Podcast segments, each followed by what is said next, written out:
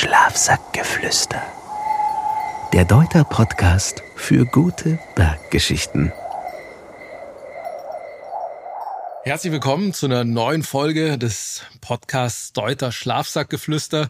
Mein Name ist wie in jeder Folge Rainer und ich habe bei mir heute wieder dabei den Michi als unseren Berg- und Felsexperten und der heutige Gast, gelernter Werkzeugmacher, garmischer Bur, sage ich mal, Kletterer, Abenteurer, Urgestein aus der Kletterszene nicht mehr wegzudenken, Stefan Glowacz.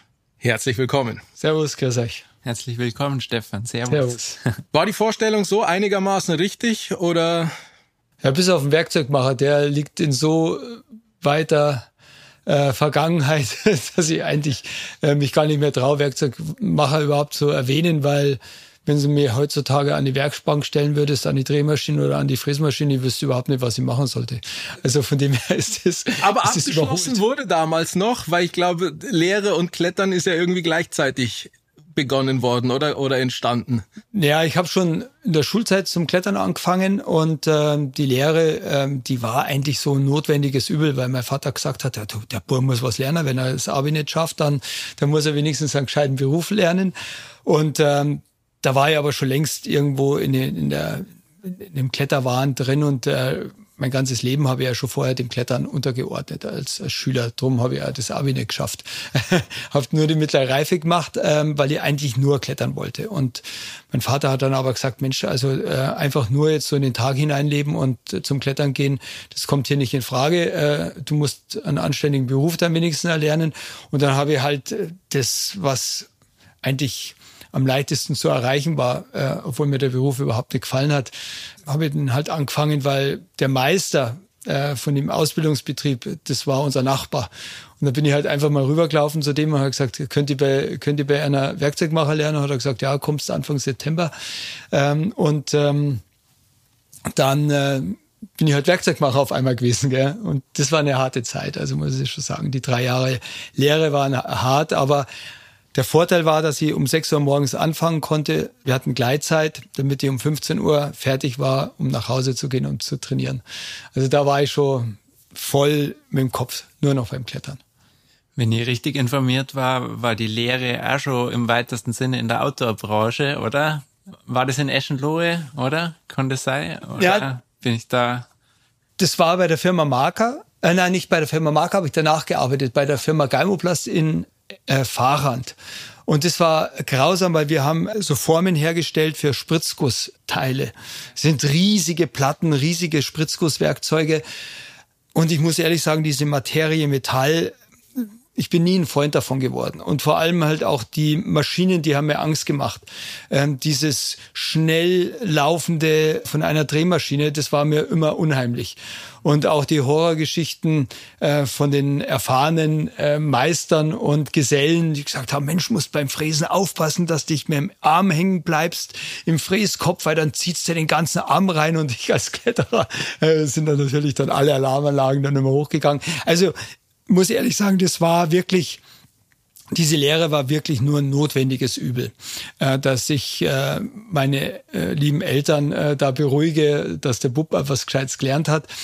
Erst danach, ähm, als ich bei Marker gearbeitet habe, ähm, nach einem dreimonatigen Kletteraufenthalt in Yosemite und in den USA, das war in der Zeit, das war dann anlässlich der Olympischen Spiele in Los Angeles und da war, glaube ich, äh, die Mark bei drei Dollar gestanden, gell? also und oder ein Dollar drei Mark äh, so gesagt und da hat eine Pizza 15 Euro gekostet. Wir waren innerhalb nach drei Wochen waren wir schon pleite da drüben. Gell.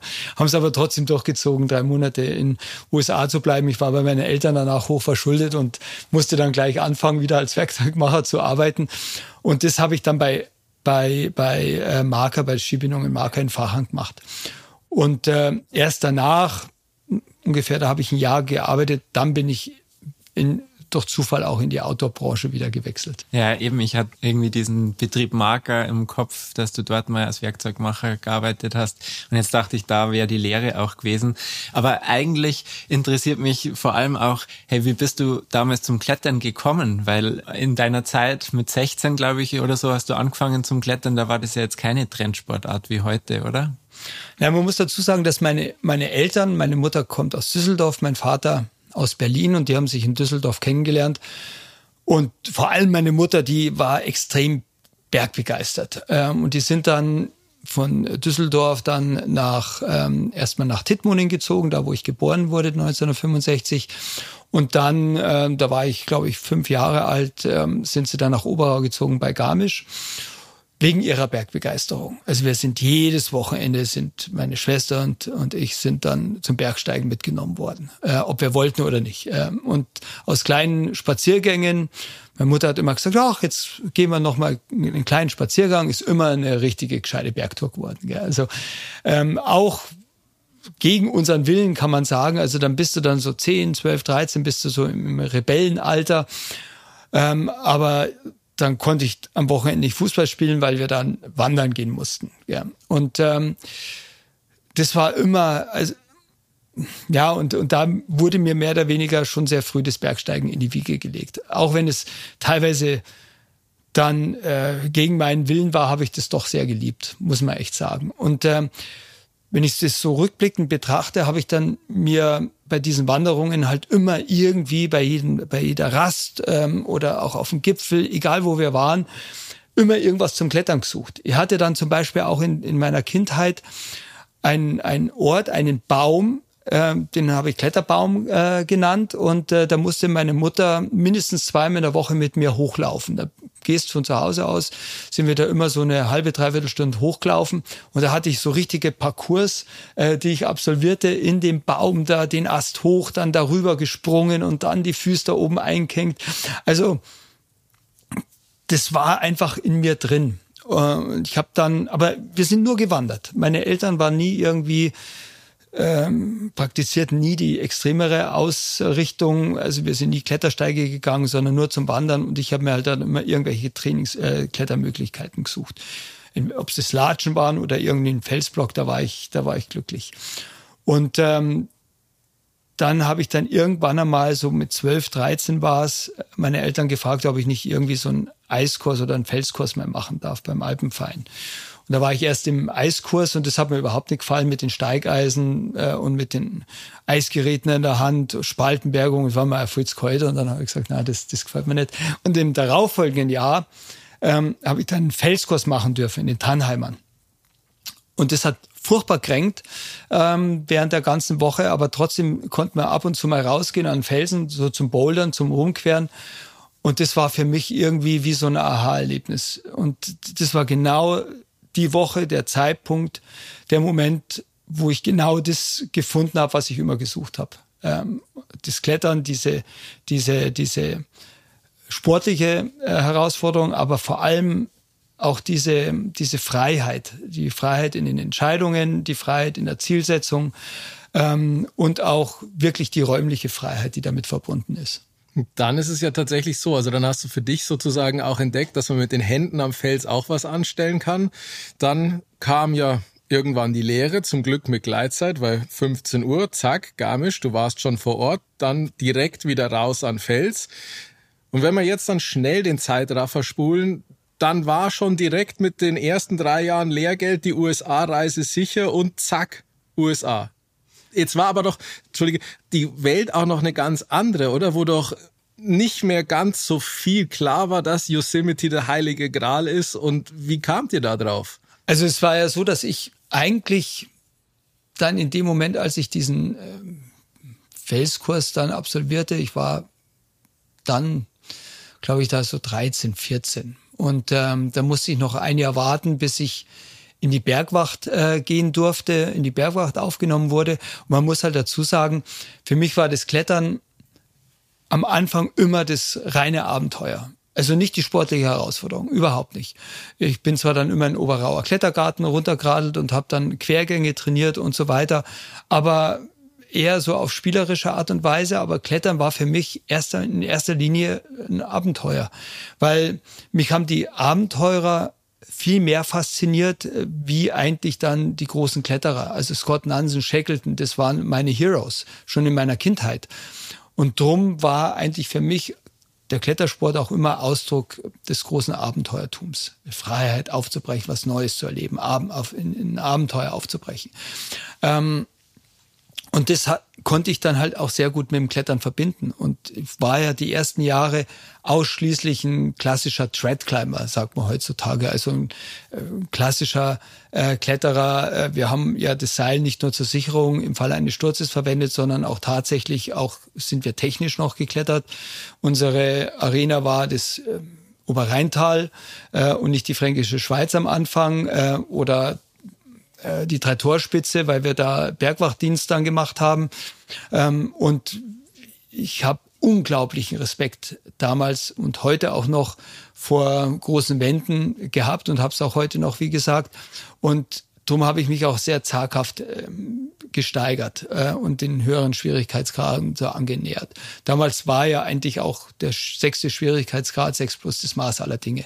Dann kam dann ähm, die Pumprisse, äh, der siebte, der Durchbruch zum siebten Grad und erst nach einigen Jahren, äh, wo ich dann meine Lehrzeit so absolviert habe als klassischer äh, Kletterer, äh, Alpinkletterer, kamen so die ersten Magazine auf, so äh, wo dann über das Yosemite Valley berichtet wurde, über den Wolfgang Gülich, über den Kurt Albert und das hat mich absolut weggeblasen. Ja. Gesagt, boah, was ist denn das? Das ist ja geil, super. Dann Meister mich, da, da gab es so ein Cover äh, vom Alpinismus, äh, das heutige Alpin-Magazin. Und da war ein, ein Hühne mit so einem Kreuz drauf, nackter Oberkörper, braun gebrannt, gelbe Hose mit so äh, Reibungskletterschuhen. Da habe ich gesagt, was ist denn das? So kann man nicht klettern. Gell? Und, und das war mein Hero, Tony Aniro, äh, der Amerikaner. Und da habe ich gleich versucht, eine gelbe Hose zu finden, die abgeschnitten. Und dann hab ich, bin in, äh, ins Sportgeschäft gelaufen, habe mir so Reibungskletterschuhe gekauft, habe meine Eltern überredet, dass sie mir das Taschengeld äh, vorstrecken. Und dann war ich vorm Spiegel gestanden, Kas weiß, dünn wie ein Spargel, in meiner gelben abgeschnittenen äh, Jogginghose mit den Schuhen an. habe gesagt, die schaut irgendwie anders aus. Gell?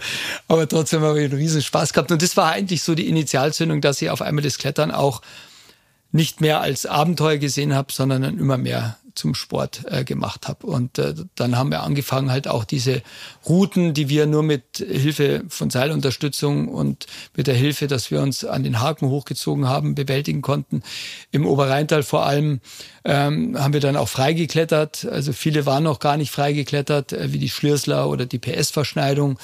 Ähm, und dann hat sich dann auch mein Fokus dann immer mehr verlagert dann auf das reine Sportklettern. Wir sind dann halt wesentlich mehr dann Sportklettergebiete für die fränkische Schweiz gefahren. Ich meine, da sind die schon im neunten und zehnten Schwierigkeitsgrad geklettert. Da sind wir in Garmisch nur barfuß hinter der Blechmuse hergelaufen. und, und dann kam es auch relativ schnell zu den Wettkämpfen letztendlich, oder? Also zu der Zeit, wo du da ins Sportklettern gekommen bist, dann kamen auch mehr und mehr Wettkämpfe auf und dann hast da relativ schnell auch erfolgreich teilgenommen, oder? Ja, es war dann so, dass eigentlich, ähm, es war dann so, ich war im, das war die Lehre, genau, ich war noch in der Lehre und dann hatte ich dann im Oberauer Klettergarten, wo ich eigentlich nur die Quergänge gemacht habe, den habe ich dann auch mit ganz anderen Augen gesehen und habe vielleicht äh, dann sogar die, die, den erst, die erste Route im zehnten Schwierigkeitsgrad ähm, eröffnet mit, mit der Route Erdnussflip, habe sie aber mit neun Plus bewertet, weil ich gesagt habe, nee, das geht ja gar nicht. Ich äh, habe noch nie 9 Plus geklettert, da kann ich die jetzt nicht mit 10 Minus bewerten. Aber sie war wesentlich schwerer als alles andere, was ich vorher geklettert bin in anderen Klettergebieten. Und ähm, habe das dann aber revidiert und habe sie aufgewertet, nachdem ich das Face geklettert bin. Ähm, das ähm, ähm, die Route, die Jerry Moffat als allererstes im Altmetall geklettert ist und mit 10 Minus bewertet hat und die hatte ich dann als erstes wiederholt. Und äh, dann habe ich mehr oder weniger meine Route im Nachhinein aufgewertet. Also offiziell ist Face die erste Route im zehnten Schwierigkeitsgrad. Aber ähm, der Erdnussflip ist mindestens genauso schwer. Ähm, also da war ich schon voll in diesen, in diesen Leistungsmodus drin. Aber ich muss dazu sagen, äh, Klettern war für mich halt auch immer so eine Möglichkeit, ähm, oder ich habe mich immer gefragt, was eigentlich die Faszination ist äh, des Klettersports für mich. Erst war es so das Abenteuertum, äh, dann war es die sportliche Herausforderung, aber über allem stand eigentlich die Freiheit. Die Freiheit, eigene Ziele definieren zu können. Ich hatte immer irgendwelche Vorbilder, ich hatte immer irgendwelche Routen, die ich klettern wollte. Ich wollte immer einen bestimmten Grad erreichen, besser sein als als als äh, meine Heroes. Und ähm, das waren so meine Ziele.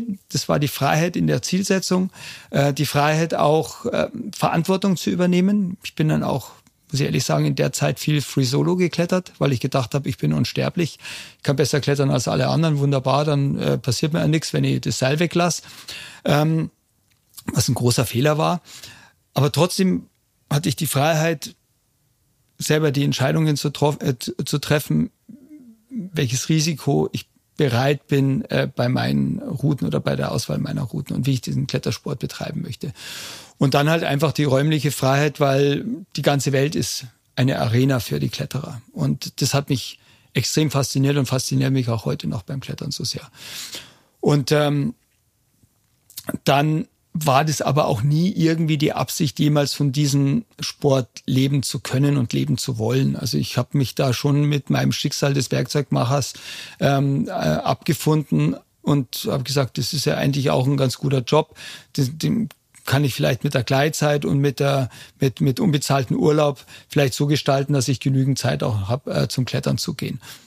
Und ähm, dann kam halt dieser erste Wettkampf äh, 1985. Und das war eigentlich eine witzige Begebenheit, weil ich bin mit dem Uli Wiesmeier, mit dem ich damals sehr viel unterwegs war, in Kochel gewesen beim, beim Klettern an der Rocky-Wand und da war der äh, Sepp Gschwendner, der eigentlich so Haupterschließer war, auch vom Altmetall, von den schweren Routen.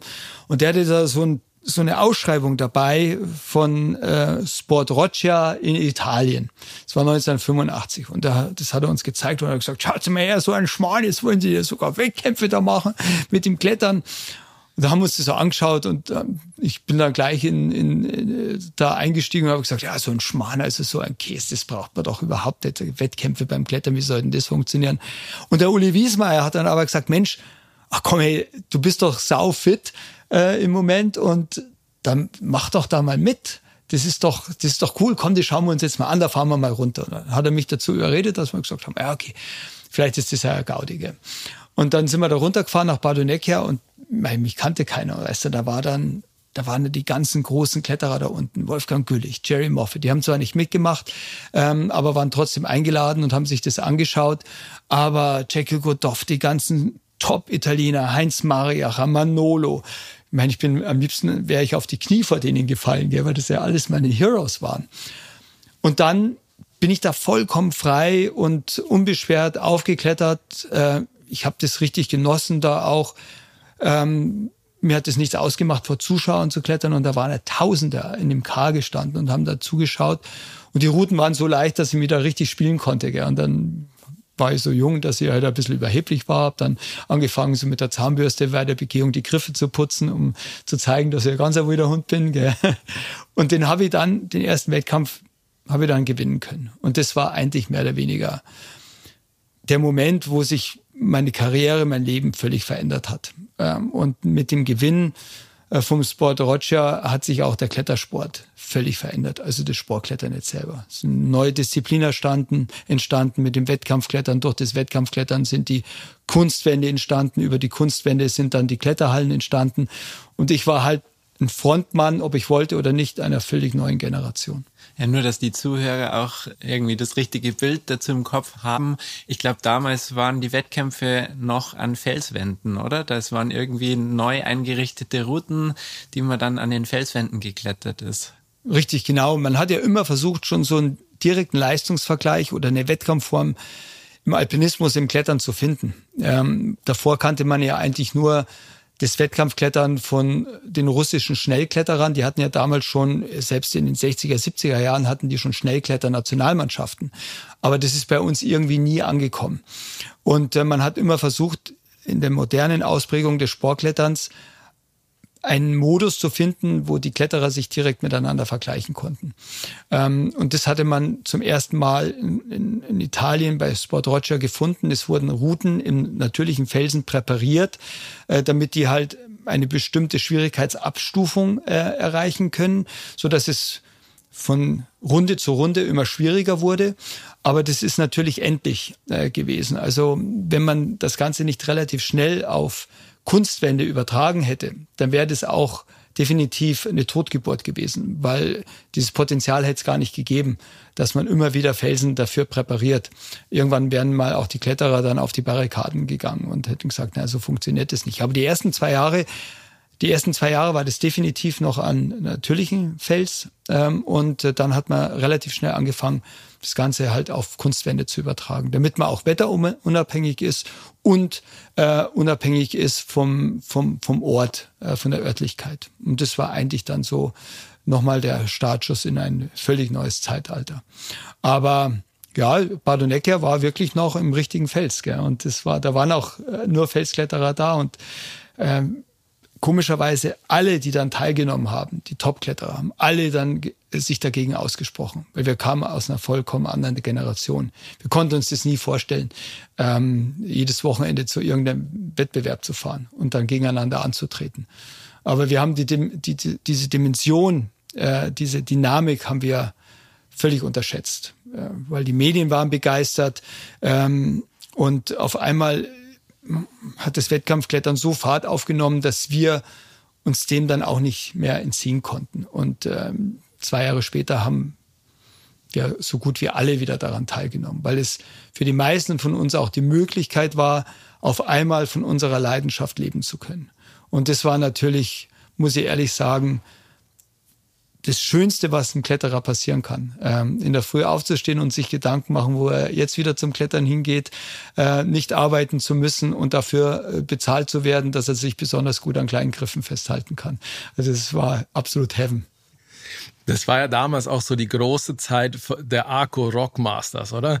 Das ist ja so schon noch die Institution, aber das, wenn du das heutige Wettkämpfe mit damals den Rockmasters vergleichst, das hat ja mehr Festivalcharakter, oder? Das hat ja nichts mehr mit dem heutigen Wettkämpfen zu tun, oder gibt's da schon noch Parallelen?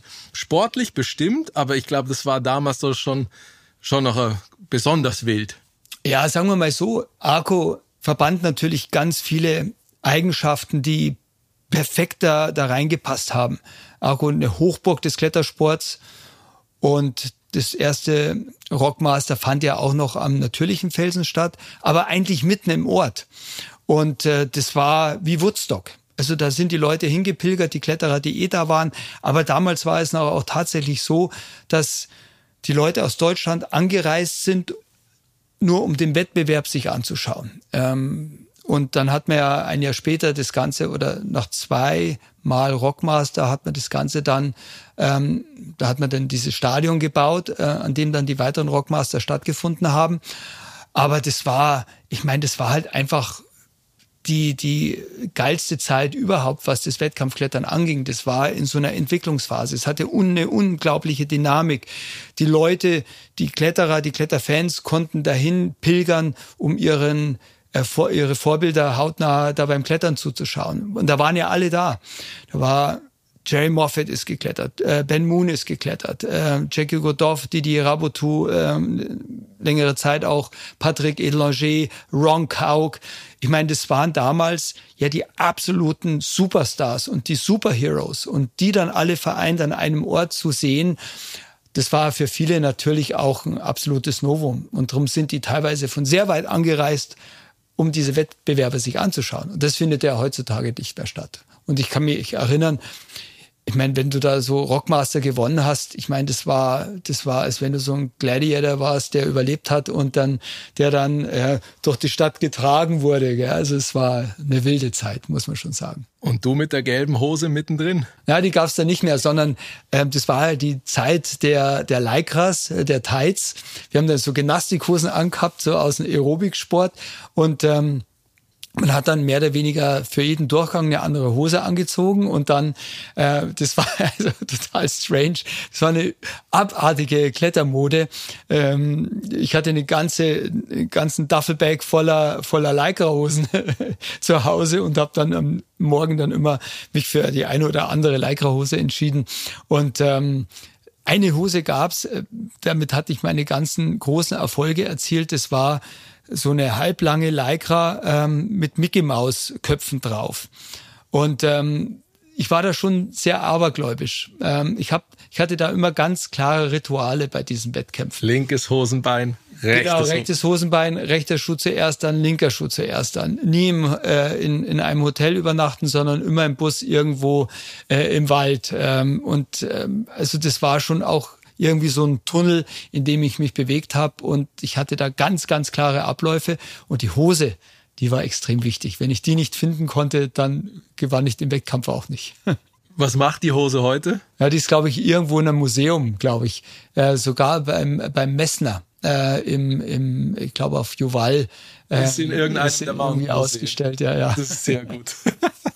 Also hast du nicht drunter heute. Äh, die Zeiten, ja, ja, die Zeiten haben sich dann doch ein bisschen äh, verändert und das würde jetzt nicht so meiner Lebensphilosophie äh, entsprechen, dass das Leben ein Fluss ist und alles sich verändert. Ja, aber das ist vielleicht ein gutes Stichwort, oder? Für dich ging dann die Reise weiter und du hast eigentlich relativ schnell auch so mit Abenteuern angefangen und bist irgendwie deinen Idolen gefolgt. Ja, also das Wettkampfklettern war schon für mich auch mehr oder weniger so tatsächlich die Möglichkeit, von dem Sport leben zu können. Ich war dann noch eine Zeit lang für ein, ähm, bei den Dubois, äh, Dubai Company unterwegs als Handelsvertreter, als wilder Handelsvertreter. Es war so die Übergangszeit zwischen der Abnabelungsprozess von meinem Werkzeugmachertum dann hin wirklich zum, zum Profikletterer. Da hatte ich nochmal so eine halbjährige, einjährige Phase, wo ich dann als Handelsvertreter unterwegs war und Wild Country Kletterausrüstung verkauft habe.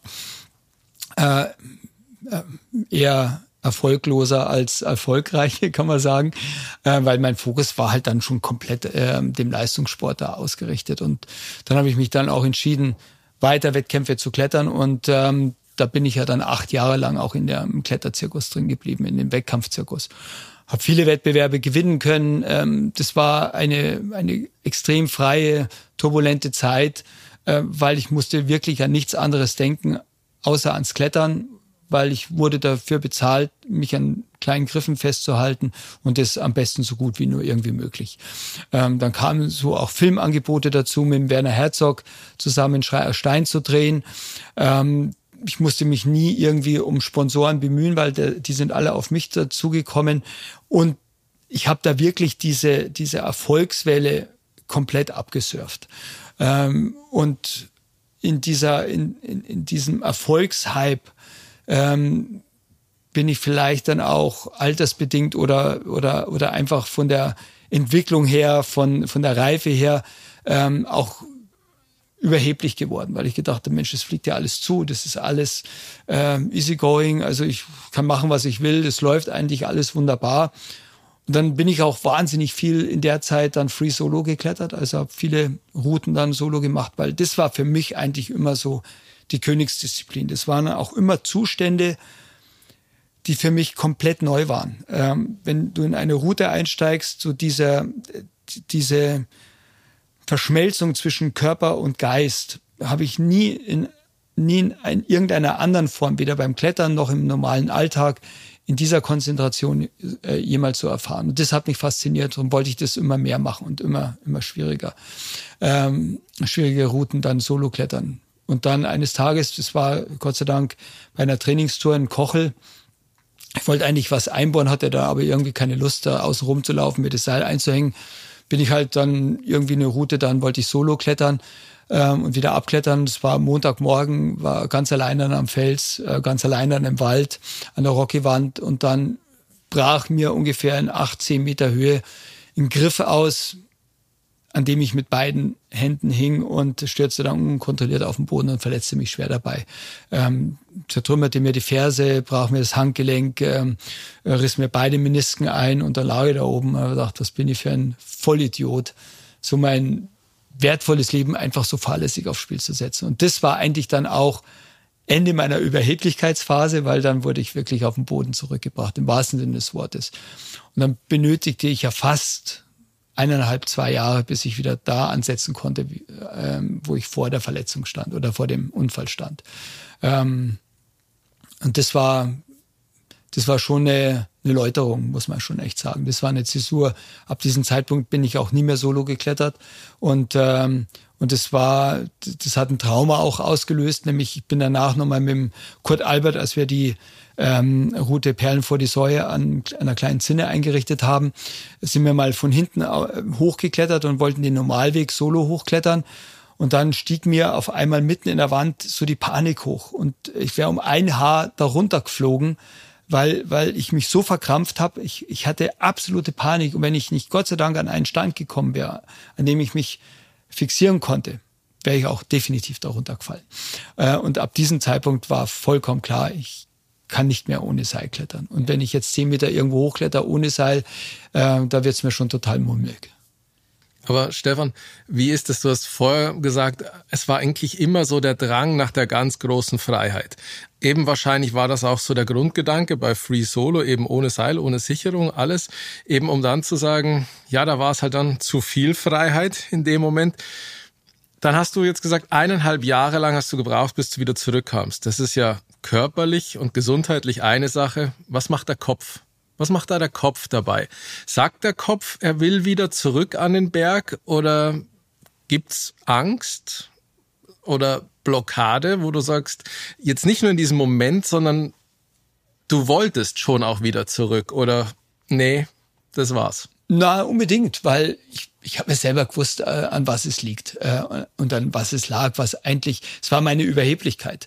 Ähm, und ähm, da kann ja das Bergsteigen nichts dafür oder da kann ja der, der, das Klettern nichts dafür, sondern das ist ja immer der Protagonist selber, der für sämtliche Entscheidungen verantwortlich ist. Und ähm, ich habe, es war eine sehr, sehr lehrreiche Zeit. Es war eine, eine, harte Zeit. Ich bin lange im Krankenhaus gelegen. Die haben lange Zeit auch nicht gewusst, ob mein Fuß wieder so funktioniert, dass ich jemals wieder klettern kann. Als sich das so langsam herausgestellt hat, dass das ausheilen wird, da habe ich dann auch wieder Hoffnung geschöpft. Aber ähm, ich habe eigentlich mein ganzes Leben dann Revue passieren lassen und, äh, und, und, und habe mich auch neu geordnet. Äh, jetzt nicht nur als Kletterer, sondern halt auch als Mensch. Ähm, hab, also es war wie so, wirklich wie so eine Zäsur. Und, und ich finde es halt auch wichtig, dass man zumindest so einen Anlass auch hernimmt, um nachzudenken über sein Tun, über sein Handeln und da kommt halt alles auf den Prüfstand. Äh, sämtliche Bereiche. Und das waren teilweise halt auch äh, sehr schmerzhafte Erkenntnisse, wo ich gesagt habe, so kann es nicht weitergehen. Ich kann auch nicht so unverbindlich durchs Leben gehen. Ich muss verbindlicher werden. Ich muss, ähm, man muss sich auf mich verlassen können. Ich muss, ich habe mein Leben dann schon anders ausgerichtet. Ich bin erwachsener geworden, vielleicht dadurch. Und ähm, dann habe ich halt auch gemerkt, ich bin dann zwar wieder zurück ins Wettkampfklettern gegangen, aber es war schon immer vollkommen klar, auch während dieser achtjährigen Wettkampfkarriere habe ich immer gewusst, dass das eigentlich auf Dauer nicht mein Platz sein wird. Also da war einfach, da schlugen zwei Herzen so in, in, meiner, in meinem Körper.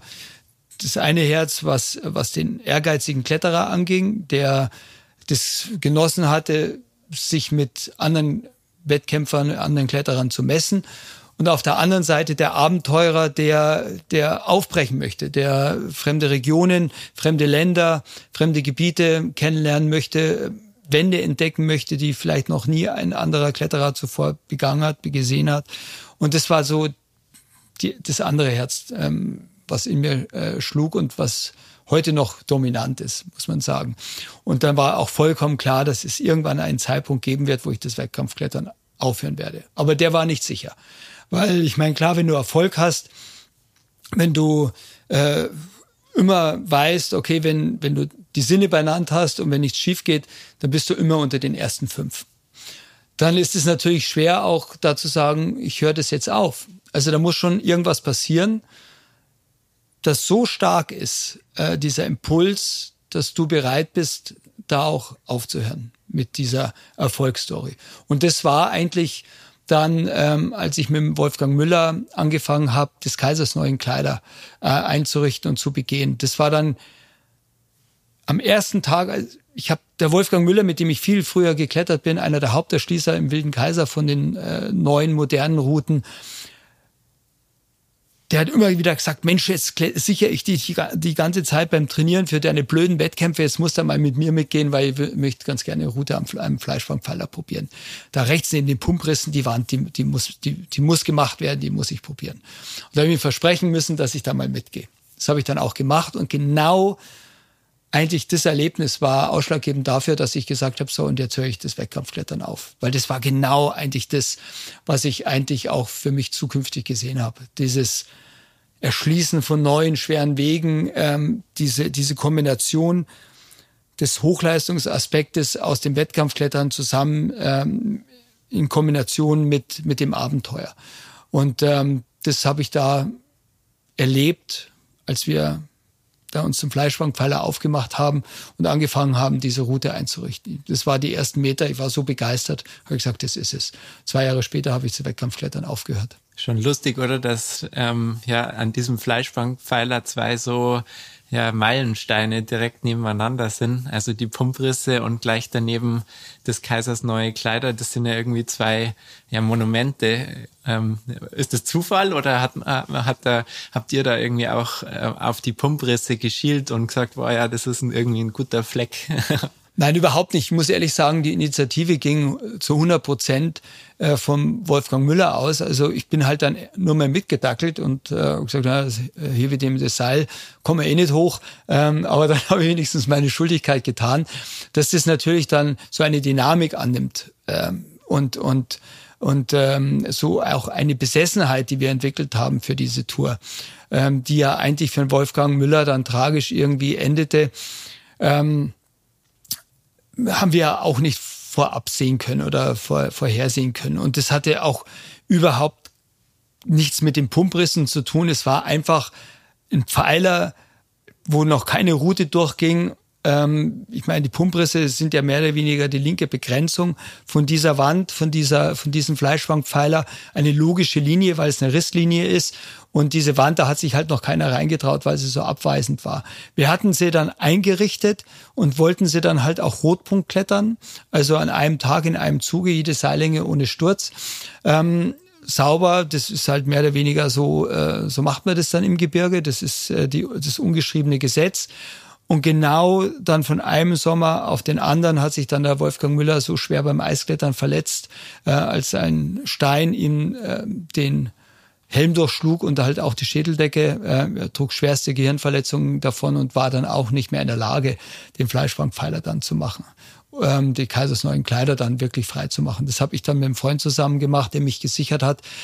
Ähm, der war zu der Zeit, der Leo Reitzner, der war zu der Zeit ähm, Student ähm, und äh, der hatte ewig viel Zeit. Und habe ich gesagt, Leo, du musst mir jetzt da helfen, du musst mir sichern.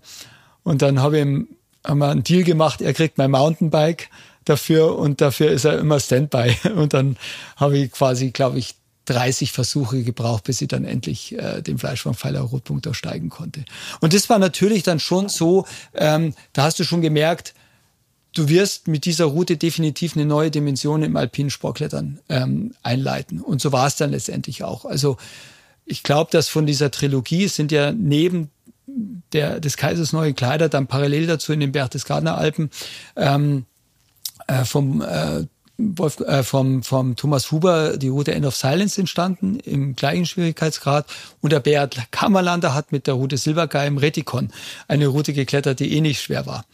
Wobei eigentlich so des Kaisers neuen Kleider von, den, von der Trilogie, ähm, äh, wie sich das dann so herauskristallisiert hat und etabliert hat, so die schwerste Tour definitiv war. Also die drei Routen waren eigentlich die schwierigsten alpinen Sportklettereien für eine lange Zeit, für eine, für eine lange Zeit ähm, äh, ab diesem Zeitpunkt in den Alpen. Und äh, drum auch die Trilogie, weil ich habe dann auch die anderen Routen wiederholen können und das hat sich etabliert. Wenn du nicht nur eine Route von denen geklettert bist, äh, wenn es ein richtiger sein willst, dann musst, äh, oder eine richtige sein willst, dann musst du alle drei geklettert haben. Zu diesen Erschließungen würde ich gerne noch zwei Fragen. Für mich und vielleicht auch für die Zuschauer. Erschließung. Wie stelle ich mir das vor? du gehst überspitzt gesagt spazieren, siehst eine Wand, denkst da, oh, die schaue ich mir mal an, schaust du dir von der Struktur an, denkst da, ah, ein, zwei Griffe, die mache ich jetzt mal und dann schauen wir mal, wie es weitergeht. Und dann denke ich mir einen lustigen Namen aus, fertig. Ja, so ungefähr ist es. ähm, dazwischen ist es halt natürlich noch ein bisschen schwieriger. Ähm, ich, ich betrachte eigentlich das Klettern auch immer so ein bisschen, ich möchte nicht sagen, ähm, vom, vom künstlerischen Aspekt her, aber die Ästhetik eines Berges, die Ästhetik einer Wand ist für mich schon sehr, sehr wichtig.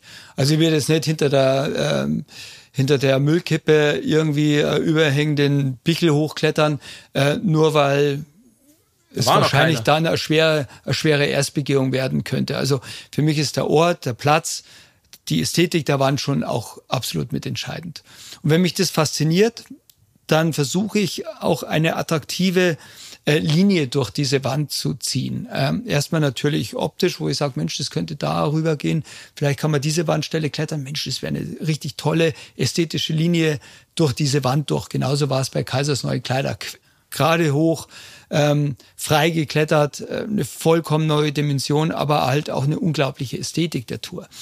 Und ähm, das ist für mich immer mindestens genauso wichtig wie der Schwierigkeitsgrad, der dahinter steht. Und ähm, dann ist es halt auch so, die Art und Weise, wie man sowas dann erschließt. Klar kann ich hinten hochlaufen, ein Seil runterwerfen und dann äh, von oben aus dem Abseil jetzt die Haken setzen. Aber es gibt ja ungeschriebene Gesetze beim Klettern und wenn man eine Erstbegehung erschließt im Gebirge, dann ist es so, dass man von unten in diese Wand, einsteigt, äh, in diese Wand einsteigt und dann aus der Kletterstellung heraus die Haken dann auch setzt. Ähm, Im Kalkgestein ist es so, dass man meistens dann Bohrhaken setzen muss in dem Schwierigkeitsgrad, weil es keine andere Möglichkeit gibt. Also es bedeutet, man klettert in die Wand rein hat dann so Cliffhanger dabei. Das sind so äh, gebogene Haken, die man ins, über so eine Feldschuppe legt oder in ein Loch reinlegt, in ein Tropfloch reinlegt und dann mit seinem Gurt verbindet und dann versucht ganz vorsichtig, äh, die zu belasten, das Körpergewicht ähm, da reinzusetzen, die Hände frei zu bekommen und dann zieht man an einem Hilfsseil die Bohrmaschine nach. Oder hat die Bohrmaschine, mittlerweile sind die so leicht, dass man die dann selbst beim Klettern mitnehmen kann und bohrt dann aus dieser fixierten Stellung dann einen entsprechenden Bohrhaken, äh, klettert von dort aus weiter, äh, versucht sich dann wieder drei, vier Meter oberhalb der letzten Sicherung wieder zu fixieren, da wieder eine neue Sicherung äh, ähm, anzubringen und so geht es halt, bis man dann oben ausgestiegen ist. Äh, extrem mühsam, extrem aufwendig, aber dann hat man ja die Route erst nur mal eingerichtet, aber dann muss man die dann auch sportlich einwandfrei durchsteigen. Also das heißt, man kommt wieder und klettert jede Seillänge Rotpunkt. Also das heißt, ohne Sturz und ohne die Sicherungskette zu belasten. Das ist eigentlich so die Definition. Ähm, ist enorm aufwendig, aber halt auch unglaublich spannend, weil das ist so wie so eine Entdeckungsreise in eine völlig neue Welt und es hat auch so ein, man hat da so ein erhabenes Gefühl, weil man genau weiß, dass jeder Griff und jeden Tritt, den man jetzt berührt, noch nie ein Mensch zuvor berührt hat. Also das ist dann schon auch ähm, so dieses Entdeckertum für kleine Leute, kann man sagen. Und wie, wie viel Egoismus ist da dann im Endeffekt dabei? Also ich meine das so, dass man sagt, möchte man trotz aller Ästhetik und allem die Route schon so erschließen, dass sie bestenfalls keiner nachklettert oder wo man sich denkt, na, da habe ich jetzt bestimmt fünf Leuten eine Aufgabe gestellt und die machen das auch. Oder ist es schon immer die Hoffnung, dass das mache nur ich?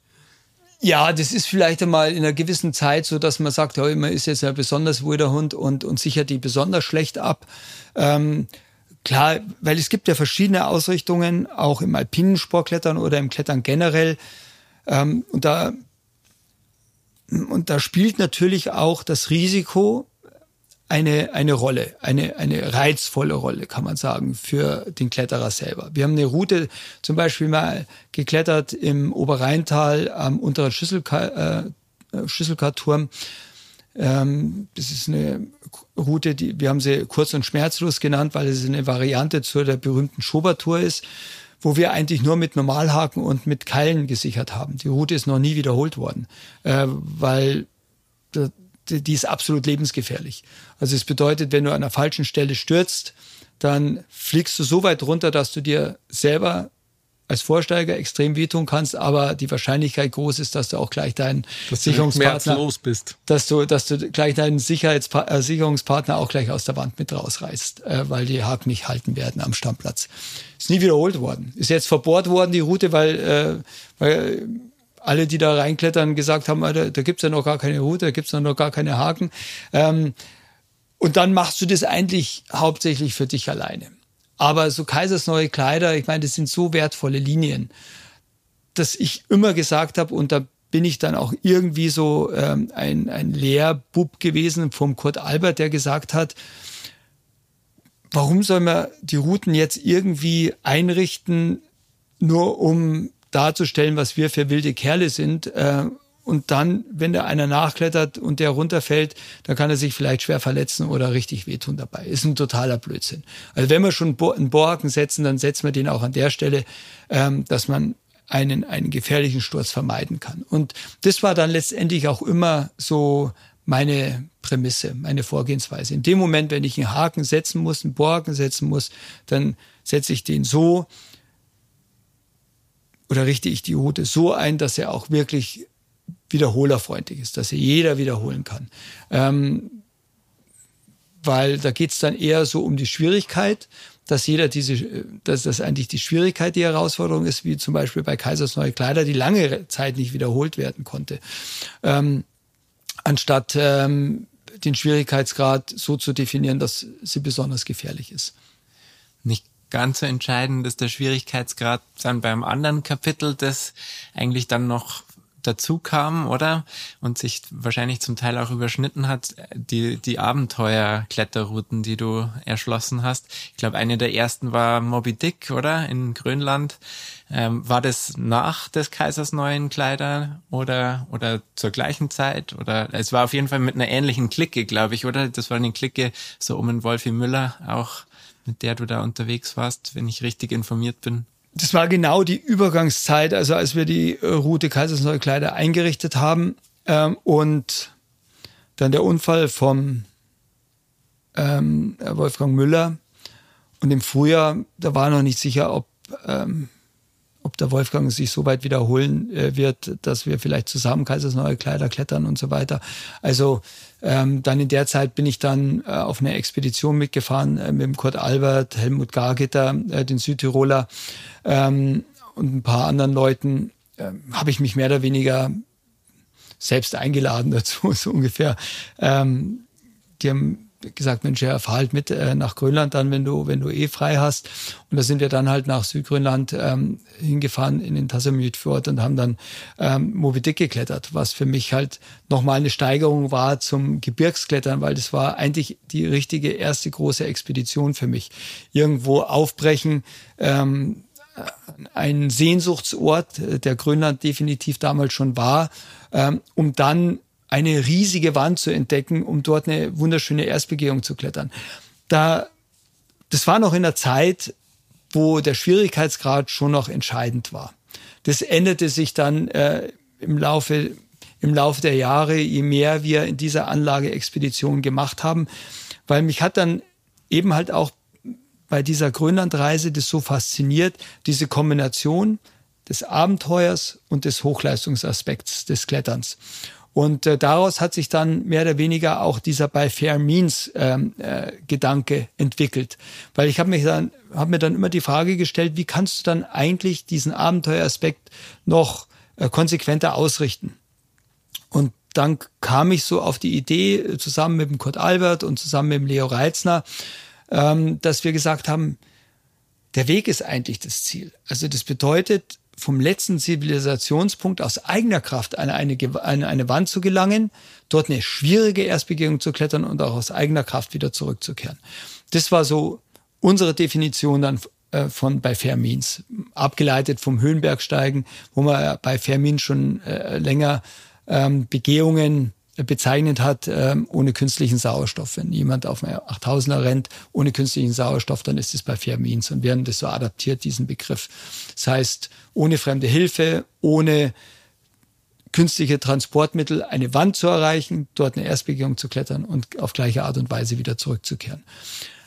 Ein Jahr später, nachdem wir des Kaisers neue Kleider, nachdem ich die Rotpunktbegehung klettern konnte, haben wir dann so eine bei Fair Means Expedition in Kanada aufgestellt. Also wir sind nach Whitehorse geflogen und sind den Turnagain River runtergefahren, äh, erst einmal bis zum ähm, Nahani River, Little Nahani River und von dort aus dann in den Cirque of St. Climables, haben dort eine schwierige Erstbegehung geklettert und sind dann weiter bis nach Nahani Butte, den äh, South Nahani River weitergepaddelt. Also alles, was wir dafür gebraucht haben, äh, haben wir selber transportiert in den, ähm, in den Schlauchkanadiern. Und das war für mich wirklich so vielleicht die Expedition, wo alle meine Sehnsuchtsziele so zusammengekommen sind. Weil Kanada war für mich als Kind und als Jugendlicher so ein Sehnsuchtsort. Also wenn ich an an, wenn ich an Abenteuer gedacht habe, da war das Kanada. Da war das eine Sandbank, ein Fluss, ein äh, Urwald in Kanada. Und auf einmal saß ich da selber mit meinem Schlauchkanadier, mit meinen Kumpels. Da war der Gerd Heidon dabei, der Leo und ähm, der Kurt Albert. Da saßen wir dann auf dieser Sandbank, haben wir Feuer gemacht und da habe ich so richtig gespürt, jetzt bin ich da angekommen, wo ich immer sein wollte. Also rückblickend betrachtet kann ich ehrlich sagen, ich habe ein unglaublich erfülltes Leben bisher gehabt und äh, ich konnte alle meine Träume, meine Sehnsüchte konnte ich alle befriedigen, äh, was das Klettern anging. Und, ähm, und das ist natürlich ein unglaubliches Privileg und dafür bin ich extrem dankbar. Aber die Kanada-Expedition, das war eigentlich so die Expedition, die alles entscheidend war. Also man kann eigentlich so mehrere äh, Pfeiler so definieren. Der erste Pfeiler war natürlich erst einmal das Aha-Erlebnis in den Tannheimer Bergen bei dem Kletterkurs, dass ich was gefunden habe, auf was ich immer gewartet habe. Dann die Möglichkeit, über die Wettkämpfe tatsächlich von meiner Leidenschaft leben zu können.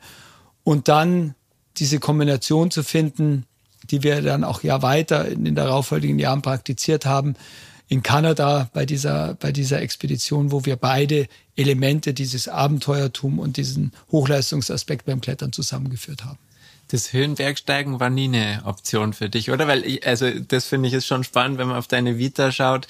Äh, eben das Klettern hast du irgendwie immer weiterentwickelt und immer weitergeführt und eben über diese Abenteuergeschichte sind auch noch viele andere Sportarten dazugekommen. Du hast jetzt gerade schon gesagt, das Kajakfahren, ähm, auch auch Kitesurfen und Snowkiten und so weiter, oder? Also ähm, einige einige größere Sportprojekte sind dann noch dazugekommen. Jetzt das Biken zuletzt, mhm. aber so Höhen Höhenbergsteigen habe ich, habe ich ehrlich gesagt keine, keine Aktion von dir im Kopf. Also das Höhenbergsteigen, jetzt das klassische Höhenbergsteigen auf sieben, achttausender, die Schneestapferei hat mich nie interessiert, weil das ist mehr oder weniger das Gleiche gewesen, was ich da bei dem Kletterkurs, bei dem Eiskurs erlebt habe. Ähm, das hat mich nie interessiert mit Steigeisen. Ich bin auch kein Eiskletterer. Ich bin, also du könntest mir den schönsten Wasserfall hinstellen, würde ich sagen, ja schön, schaut der aus, aber von unten vom Wirtshaus aus. Aber ich muss jetzt nicht unbedingt diesen bläden Wasserfall hochklettern. Ähm, nee, das ging immer total an mir vorbei, äh, weil ich glaube, dass ich, also das hat mich auch von der Ästhetik nie gereizt. Ähm, Wasserfallklettern oder Eisklettern und genauso wenig irgendwelche Schneeberge hochstapfen. Das habe ich mit meinen Eltern lang genug machen müssen, in Stubaier Alpen und in Ötztalern und so weiter. Das hat mich nie interessiert. Aber Wände haben mich natürlich schon interessiert. Als dann der Wolfgang äh, Güllich und der Kurt Albert äh, dann an den Drangotürmen waren, das war schon großartig. Ich muss ehrlich sagen, das hat mich schon extremst fasziniert. Aber damals konnte ich mir diesen Aufwand nicht äh, finanzieren und leisten, ähm, da so eine Expedition aufzustellen. Da war äh, der Support für einen Wolfgang und für einen Kurt auch über einen Alpenverein und mit ihren Sponsoren dann schon wesentlich größer. Und das kam für mich nicht in Frage. Außerdem war ich in der Zeit, wo die dann am Drango Tower waren, noch voll Wettkampfkletterer. Und ich wusste, dass ich irgendwann einmal das Wettkampfklettern aufhören werde, um meine eigenen Vorstellungen vom Klettern wieder zu, umzusetzen und zu leben. Aber nicht zu dieser Zeit, wo die dann da unten waren. Aber die Wände haben mich schon fasziniert. Und erst Jahre später, ähm, so, ich glaube, Mitte, wann war denn das Jahr? Ich glaube, Mitte ähm, 2015, 2016 war ich zum ersten Mal dann mit dem David Göttler zusammen am Gaue Schanker, weil ich gesagt habe, so jetzt, jetzt, jetzt muss das einmal angegangen werden. Wenn es da ein richtiger Kletterer sein willst, dann musst du mal alles gemacht haben. Das war immer so meine Vorstellung. Dann ich mich noch erinnern, da haben wir, hat der David gesagt, ja, okay, dann probieren wir dann mal in Gauri Shankar, ist ein interessanter Berg, da habe ich die Geschichten gelesen über die Erstbegehungsgeschichten. Unglaublich schwieriger Berg, von allen Seiten extrem schwierig. Ähm, haben sich Dramen bereits bei der Erstbegehung da abgespielt. Ähm, und da hast du schon, fährst du schon mit höchstem Respekt darüber. Und dann saßen wir in dem Ausgangsort ähm, schon auf 3000 Meter oder dreieinhalbtausend Meter Höhe schnaufen musste wie ein Ochs. Gell? Also die Höhenanpassung. Höhe ist generell nichts für mich. Da habe ich immer meine Schwierigkeiten. Und dann saßen wir da und auf einmal tauchte der Gauri Shankar aus den Wolken auf. Und äh, so diese Dimensionen äh, dieser Berge, da bin ich da gesessen und war total geschockt, weil das hat nichts mehr mit den Alpenwänden zu tun. Das hat nichts mehr mit den Westalpen zu tun. Das hat nichts mehr mit den großen Wänden in den Schweizer Alpen zu tun. Das ist eine komplett andere Dimension. Und da ist mir das Herz schon in die Hosen gerutscht. Da habe ich gesagt, oh Gott, lieber Gott, das, äh, lass diesen Krug an uns vorübergehen. Ja. Und äh, da sind wir ins Basislager hoch und äh, haben dann die Wand auch probiert. Und ich stand da unter dieser Wand und Gott sei Dank waren so schlechte Verhältnisse, so schlechte Witterungsverhältnisse, dass wir die Expedition auch abbrechen mussten. Und da bin ich heimgefahren und war total frustriert. Total frustriert. Nicht, weil wir keine Chance gehabt haben an der Wand äh, aufgrund von dem schlechten Wetter, sondern weil ich zu der Erkenntnis kommen musste, dass ich diese Disziplin definitiv niemals mehr in meiner Kletterkarriere ausüben werde. Weil ich musste mir halt einfach eingestehen, beim ehrlichen Blick in den Spiegel, dass ich auch bei besten Witterungsverhältnissen, bei besten äh, Voraussetzungen nie im Leben eine Chance in dieser, in dieser, in dieser Monsterwand gehabt hätte, weil ich einfach nicht bereit gewesen wäre, mein Leben für diese, für diese Wand zu riskieren. Und wenn du sowas machst, musst du bereit sein, auch wirklich dein Leben aufs Spiel zu setzen. Und da war ich einfach schon zu alt dafür. Da gibt's eine nette Anekdote. Wir waren äh, beim, äh, bei so einem Vortragsfestival in Brixen ähm, mal äh, zusammen, als es das noch gab, ähm, mit dem äh, David Lama. Äh, haben wir da so eine Veranstaltung gehabt, sind mit dem Bus hingefahren und ähm, da wollten die äh, zum Mannersloh fahren. Und da saßen wir so nebeneinander und da hat er mir so erzählt vom Mannersloh. Mannersloh Südwand, glaube ich, ist es, die bisher immer noch nicht durchstiegen wurde. Und er hat gesagt, ja, mit dem Hans-Jörg Auer fährt er jetzt zum Mannersloh und ob ich nicht Lust habe, mitzufahren. Und in dem Moment fühlte ich mich total geehrt, habe ich gesagt, ja, junge Kerle und die Top-Leute laden mich ein zum Mannersloh, ist ja ganz schön. Und im, im, im nächsten Satz sagt er, ah nein, ich glaube, das ist keine gute Idee. dann habe ich gesagt, ja, wieso, spinnst du jetzt? Und er hat gesagt, ja, ich glaube, das ist nichts für die. Und dann wollte ich schon protestieren, hat er gesagt, weißt du, ich glaube, du bist zu alt, du denkst zu viel nach. Da hat er vollkommen recht gehabt. Ich, ich wäre auch nie mitgefahren, äh, weil hätte ich 0,0 Chance gehabt und ich wäre auch tatsächlich zu alt gewesen und hätte zu viel nachgedacht. Ähm, und äh, wenn du, wenn du solche Wände machen willst, dann darfst du nicht nachdenken. Da musst du einfach sagen, ich will's. Und wenn du durchkommst, bist du der große Held. Und wenn es schief geht, dann äh, riskierst du dein Leben. Und äh, das kam für mich nicht in Frage. Und so war meine 8000er und meine Himalaya-Karriere in dem Moment beendet. Begonnen und beendet. Aber jetzt hast du ein schönes Stichwort geliefert. Jung, alt. Wie ist es heutzutage für dich, wenn du mit jüngeren Partnern kletterst, in einem Team zusammen bist, in einem Projekt zusammen bist? Musst du noch mithalten? Willst du gar nicht mehr mithalten? Wird der Opa noch für voll genommen oder musst du besonders liefern oder musst du mehr liefern oder partizipieren die jungen Leute eher von dir? Ja, das ist eine sehr interessante Frage und das ist ja natürlich, wenn du einen Leistungssport treibst, egal in welcher Disziplin, jetzt nicht nur beim Klettern, sondern generell, weißt du immer, dass dieses Damoklesschwert Alter über dir schwebt und irgendwann einmal wird deine Kletterkarriere zu Ende sein. Wir haben natürlich im Klettersport den großen Vorteil, dass es nicht nur das Wettkampfklettern gibt oder Bowler-Wettkämpfe, Lead-Wettbewerbe und so weiter. Ähm, und wenn du alt, zu alt bist, dann mehr oder weniger deine Kletterkarriere beenden würdest, wenn das die einzige Disziplin wäre. Aber wir haben das äh, Klettern im natürlichen Felsen, wir haben das Abenteuer, wir haben ähm, das äh, alpine Sportklettern.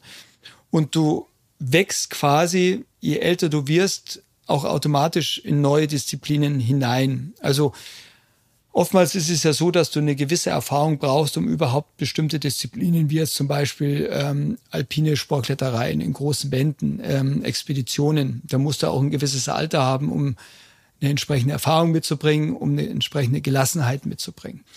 Und das ist das Großartige, das große Privileg für, einen, für einen Kletterer.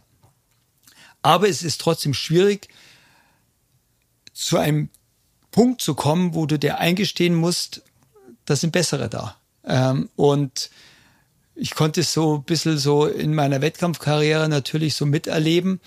Äh, du bist eine Zeit lang natürlich derjenige, der das Maß aller Dinge ist, der auch ähm, die, das, äh, das ganze Geschehen ein bisschen diktiert. Und wie gesagt, wenn du die Sinne beieinander hast, den Tiger in den Augen hast, den nötigen, äh, dann war das klar, dass ich so einen Wettkampf jederzeit gewinnen kann oder zumindest unter den ersten fünf sein werde.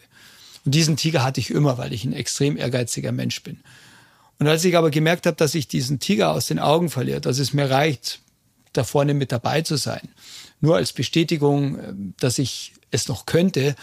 Da habe ich auch gemerkt, jetzt muss ich was verändern. Aber da musste ich halt erst auf den richtigen Augenblick warten, der dann kam mit ähm, des Kaisers neue Kleider, um mit dem Wettkampfklettern aufzuhören. Aber ich merkte natürlich auch schon, dass es irgendwann einmal ähm, der Fall sein wird, dass die jungen Wilden, die mich jagen, das ist ja das Privileg der Jugend, dann irgendwann einmal Kreisel um mich rumklettern werden. Und äh, da kam dann auch schon François Legrand auf, ähm, der noch gegen mich angetreten ist und der von Jahr zu Jahr besser wurde und irgendwann einmal auch das Wettkampfklettern über Jahre dominiert hat. Und dann hast du auf einmal gemerkt, hey, das ist eine ganz andere Generation. Auch die Bindhammer-Brüder zum Beispiel ähm, aus Deutschland, ähm, die waren auf einmal nochmal eine Nummer weiter. Weil wir, ich habe ganz anders angefangen. Ich habe im Gebirge angefangen, ganz langsam mich behutsam den höheren Schwierigkeitsgraden genähert. Äh, und, ähm, und die neue Generation, die ist ganz anders eingestiegen. Ich habe mich darüber lange Zeit auch mal mit dem Chris Sharma unterhalten. Der hat gesagt, er hat angefangen und die haben gleich viel extremer trainiert, viel härter trainiert, äh, viel ähm, systematischer trainiert und haben dann quasi in ihrer Kindheit, in ihrer Jugend auch ihren Sehnen- und Muskelapparat an diese hohe Belastungen adaptiert und angepasst. Ähm, diese Stufe hatte ich nie, äh, weil wir haben immer so trainiert, dass wir gerade mal diese Schwierigkeitsgrade, die leichteren Schwierigkeitsgraden hinaufgekommen sind. 6 plus, 7 minus und dann vielleicht ein 8er, 9er und 10er. Ähm, aber ich habe nie irgendwie diese spezifische Kraft entwickeln können, die notwendig ist, um wirklich jetzt die absoluten High-End-Routen zu klettern. Und da weißt du halt auch irgendwann einmal ganz genau, die Jungen, die werden dich links und rechts überholen. Also das bedeutet quasi, du musst dich irgendwann einmal auch mental damit auseinandersetzen. Und das ist für jeden Sportler das gleiche Prinzip. Und ähm, da kannst du natürlich dran verzweifeln, weil du einen Zustand festhalten willst, der nicht festzuhalten ist. Du kannst dann anfangen, auch in der Vergangenheit zu leben und sagen, ja, früher, Mensch, da waren wir ja alle Burschen, gell, und das haben wir auch schon alles mal gemacht. Das hat mir immer aufgeregt, schon bei alten Kletterern, die äh, immer äh, der, den, den guten alten Zeiten so nachgetrauert haben. Und das war für mich immer ein Beispiel, so möchte ich nie werden. Und dann habe ich halt einfach gesagt, klar, ähm, das ist nicht aufzuhalten. Die Jungen, die klettern definitiv irgendwann einmal stärker, was dann auch relativ schnell der Fall war. Und dann kannst du halt versuchen, da mitzuhalten, was nicht möglich ist. Oder du findest es halt einfach genial, was da im Klettersport noch möglich ist. Weil letztendlich ist es ja immer eine Stabübergabe von der äh, an die nächste Generation, die mit dem Wissen der äh, älteren Generation vielleicht noch mal das Rädchen weiterdrehen können, noch systematischer trainieren, noch mal eine andere Sichtweise entwickeln und dadurch das Potenzial, was, im, was in der Leistungsfähigkeit ähm, noch liegt, entsprechend voll auszuschöpfen. Das haben wir gemacht, Wolfgang Güllig und Kurt Albert, war meine vorangegangene Generation. Ähm, dann kam äh, der Chris Sharma und dann kamen die Bindhammers, die dann auch nochmal von unseren Kenntnissen profitiert haben. Und ich habe dann auf einmal neue Vorbilder kreiert. Also auf einmal war mein Vorbild der Chris Sharma. Auf einmal waren meine Vorbilder der, äh, die Bindhammer Brüder. Ich war einfach begierig, wie die trainieren, zu wissen, was ich vielleicht noch fein justieren kann, ähm, um einfach so lang wie möglich auch noch entsprechend leistungsfähig zu bleiben. Aber ich habe da schon auch den Fokus anders ausgerichtet. Also dann ging es dann mehr ums Abenteuer und der Schwierigkeitsgrad, ähm, der bekam dann immer weniger Bedeutung. Also auch bei meinen Expeditionen, auch bei meinen ähm, Unternehmungen, bei Fair Means Expeditionen. Da ging es dann mehr um die Gesamtanlage der Unternehmung und nicht mehr nur um einzelne Elemente, um einen Schwierigkeitsgrad in einer Wand. Und ähm, das ist dann, also ich bin nach wie vor extrem ehrgeizig und ich trainiere am liebsten auch noch jeden Tag. Ähm, das funktioniert aber auch nicht, weil der Körper mir ganz klare Grenzen aufzeigt der zwingt mich einfach auch mal innezuhalten, Ruhe zu geben.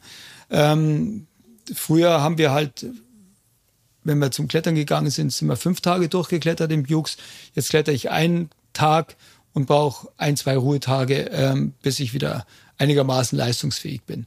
Und es ist natürlich schwierig, wenn du da mit jungen Leuten unterwegs bin, äh, bist dann, äh, weißt dann, dann sind die noch nicht einmal richtig warm, da bist du schon fertig, gell? und äh, und das dir einzugestehen, das braucht halt einfach eine gewisse Zeit. Aber das braucht auch vielleicht eine gewisse Altersreife, damit du das akzeptieren kannst und dich dann daran erfreuen kannst. Ähm, und da muss ich ehrlich sagen, ähm, ich bin total froh, dass ich meine Zeit gehabt habe. Besser konnte ich es auch nicht machen. Ähm, es wäre was anderes gewesen, wenn ich vielleicht nicht mein volles Potenzial ausgeschöpft hätte. Da würde ich mehr hadern. Ähm, aber ich hader überhaupt nicht, weil ich habe das Beste daraus gemacht. Ich war immer zum richtigen Zeitpunkt am richtigen Ort. Und jetzt ist es so, dass ich meine Erfahrung bereit bin, den jungen Leuten weiterzugeben, wie äh, Philipp Hans, der auch extrem Lust hat, auf Expeditionen mitzugehen. Äh, und wir befruchten uns da absolut gegenseitig. Er zieht mich da mit, was seine Euphorie, seine Begeisterung angeht, seine Leistungsfähigkeit angeht. Ähm, das ist für mich großartig, in seinen Sog da, da äh, mitgezogen zu werden. Und er profitiert halt einfach durch meine jahrelange Erfahrung. Und so ergänzt sich das, Ganze, das Ganze sehr gut und ähm, bringt auch unglaublich viel Spaß, weil ich kann dann sagen, pass mir auf, dein Rucksack ist viel zu leicht, du musst jetzt ein bisschen mehr tragen, weil ich bin ein alter Mann. und du pass mal auf, da oben dieses steile Stück, das kannst jetzt du klettern, das muss ich mir jetzt nicht mehr antun, weil da sind wir schneller sicherlich drüber, als wenn ich jetzt da zehnmal ansetze und du das in einem Zug durch, durchkletterst. Und damit habe ich Gott sei Dank überhaupt kein Problem. Und äh, ich hader und zweifle da auch gar nicht an mir, sondern ich kann da mich zurücklehnen und sagen, macht's mal, Burschen. ja, mental klingt es auf jeden Fall so, dass du da kein Problem damit hast blöde Frage. Ich habe dich tatsächlich vorher wirklich liebevoll der Opa genannt, aber was macht der Körper? Der macht auch noch mit, wieder mit. Ja, ja sagen wir so, Hochleistungssport, egal in welcher Ausprägung, ist, ist nie gut für den Körper. Und vor allem über so einen langen Zeitraum hinweg nicht. Und äh, du hast halt einfach deine, deine Einschläge. Äh, allein schon durch die Verletzungen, durch die Abstürze. Dann bin ich auch mal in eine Lawine gekommen, haben mir die Bänder gerissen und so weiter. Und ich meine, als junger Mensch, wenn dir dann der Arzt sagt, ähm, naja, das ist ja nochmal gut gegangen, aber in zehn Jahren sehen wir uns wieder, weil der Meniskus ist nicht mehr zu retten, ähm, dann wirst du in zehn Jahren mit dem Knorpelschaden kommen. Weil du denkst, ach, quack, quack, quack, lass den mal schwätzen. Ist ja noch lang hin, aber auf einmal sind die zehn Jahre rum und auf einmal denkst du dir, was sag mal, was zückt jetzt das da in dem Knie, gell? Und warum läufst denn jetzt so komisch, gell? Und, und, und dann in zehn Jahren sitzt er wieder beim Arzt und dann macht er ein Röntgenbild und sagt, ja, Knorpelschaden, klar. Und dann merkst du halt einfach, dass das Material auch endlich ist. Äh, und, ähm, und dann bist du letztendlich auch gezwungen, auch wenn du es am Anfang nicht wahrhaben willst, du musst dein Training komplett umstellen und äh, behutsamer werden. Ähm, äh, respektvoller mit dem Material umgehen, was dir noch zur Verfügung steht. Weil früher hast du halt immer einen draufgegeben und dann, wenn es wehgetan hat, gleich nochmal, äh, damit es sauer weh tut. Gell? Und jetzt ist es halt einfach so, dass du viel, viel bewusster, viel gezielter, äh, viel konsequenter nicht nur das Training gestalten musst, sondern ein ganzes Leben. Ähm, also ich versuche mich extrem gut zu ernähren, sehr hochwertig zu ernähren Ähm, ich versuche komplett den Alkohol wegzulassen, aber wenn es dann mit dem Schlesi wegfährst und mit dem Steno, das wird dann schwer. Weil das gehört halt einfach mal ein halbe Bier am Abend, gehört halt einfach dazu oder mal Flaschen Wein. Aber ansonsten zu Hause und so weiter versuche ich überhaupt keinen Alkohol zu trinken. Äh, gut zu schlafen, gute Tiefschlafphasen zu haben. Das, was mich früher nie interessiert hat, aber das ist extrem wichtig. Und halt eben halt auch das Training so behutsam zu steuern und auszurichten, dass die Impacts einfach nicht so groß sind. Verschleißteile sind das eine, oder? Ich glaube, damit hat wahrscheinlich jeder irgendwie zu kämpfen, der da ein bisschen mehr unterwegs ist, egal ob im Berg oder woanders. Aber jetzt haben wir es vorher auch schon kurz gehabt, du hast auch so ein, äh, ein Herzproblem gehabt vor einiger Zeit, oder? War dieses Projekt Wallride, war das sowas wie eine Generalprobe für dich, ob es noch geht oder wie ging es dir damit?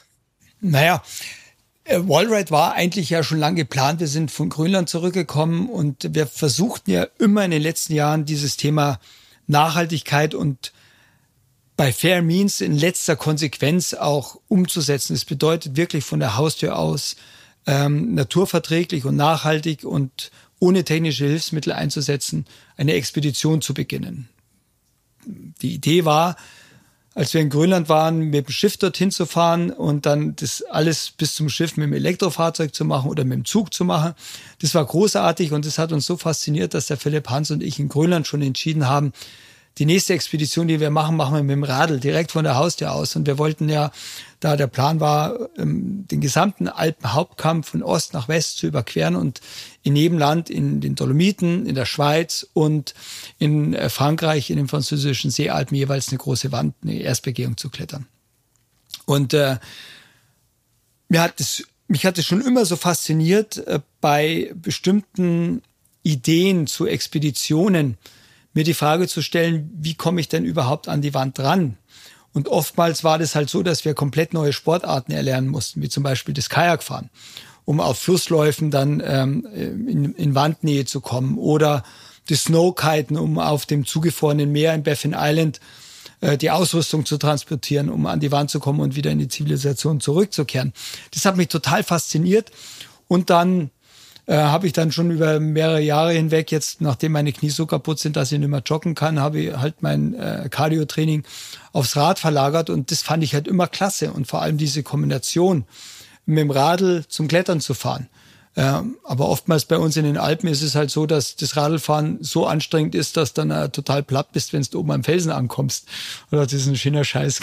Also das äh, beißt sich irgendwie das Radlfahren und, äh, und das Klettern und darum habe ich das dann auch intensiviert, äh, um dann halt nicht so erschöpft immer beim Felsen anzukommen. Habe so entsprechendes Radtraining auch immer eingestreut. Und dann kam die Idee in Grönland, dass wir wirklich mal diese Kombination mit einem normalen Mountainbike und mit Anhängern, mit so Tout-Terrain-Anhängern, mit so Nachläufern, die gesamte Kletterausrüstung zu transportieren und den Alpenhauptkamm zu überqueren.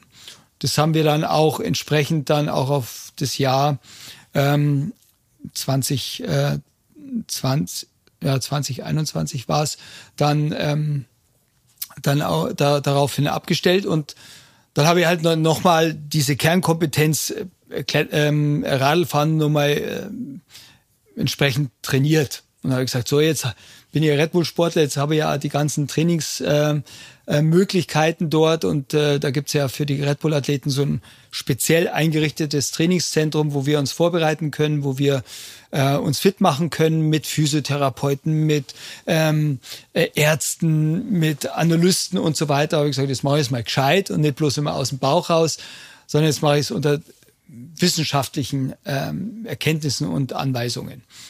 Und dann haben die natürlich erst einmal so die ganzen Tests gemacht, Ausdauertests und so weiter. Und bei einem dieser Ausdauertests haben sie festgestellt, dass ich in der Ausbelastung auf einmal so einen Sauerstoffabfall habe. Das musste auch ganz, ganz ähm, gezielt messen, weil wenn du einen normalen Leistungstest in irgendeinem Zentrum machst, dann messen die das vielleicht nicht und würden nie auf diesen Wert kommen.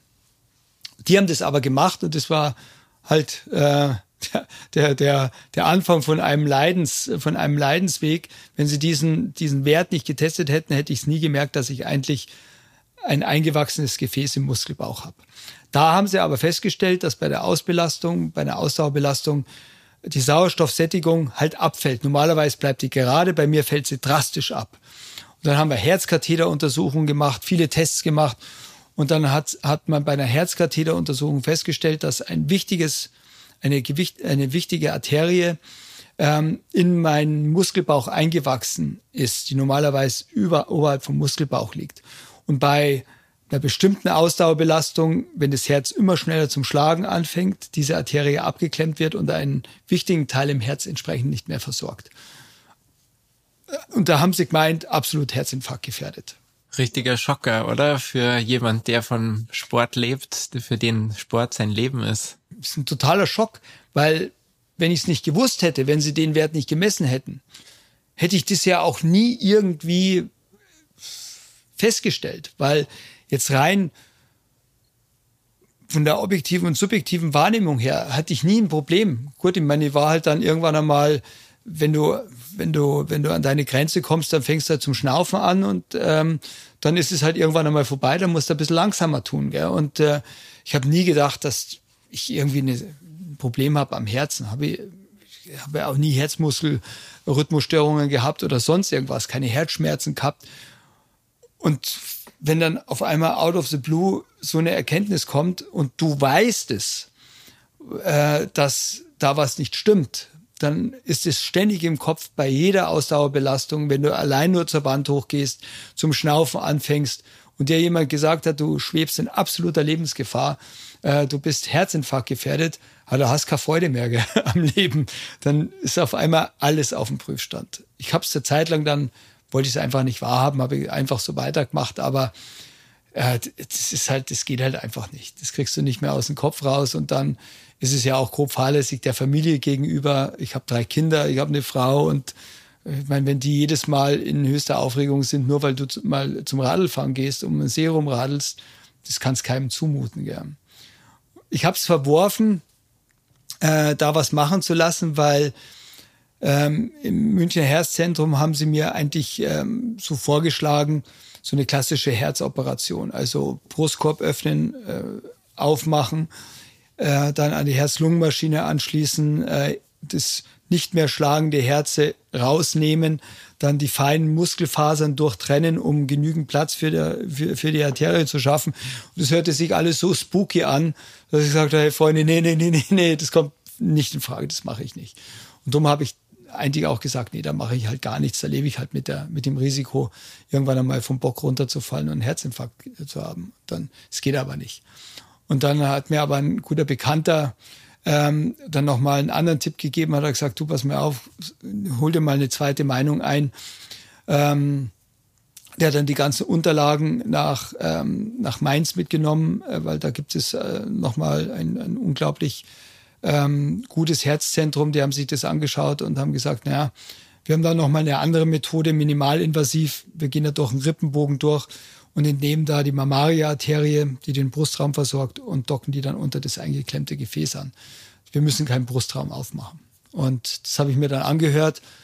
Dann habe ich nochmal mit ein paar Leuten gesprochen und die haben gesagt, du pass auf, du, du hast wirklich ein Problem. Wenn du deinen Sport weitermachen willst, dann hast du ein Problem. Ansonsten kannst du nur die ganze Zeit deine Kreise um ein Herzzentrum ziehen, dass wenn ein Herzinfarkt äh, passiert, dass wir dir vielleicht das Leben retten können, aber dann ist Sport eh vorbei. Dann habe ich mich halt für diesen Eingriff entschieden.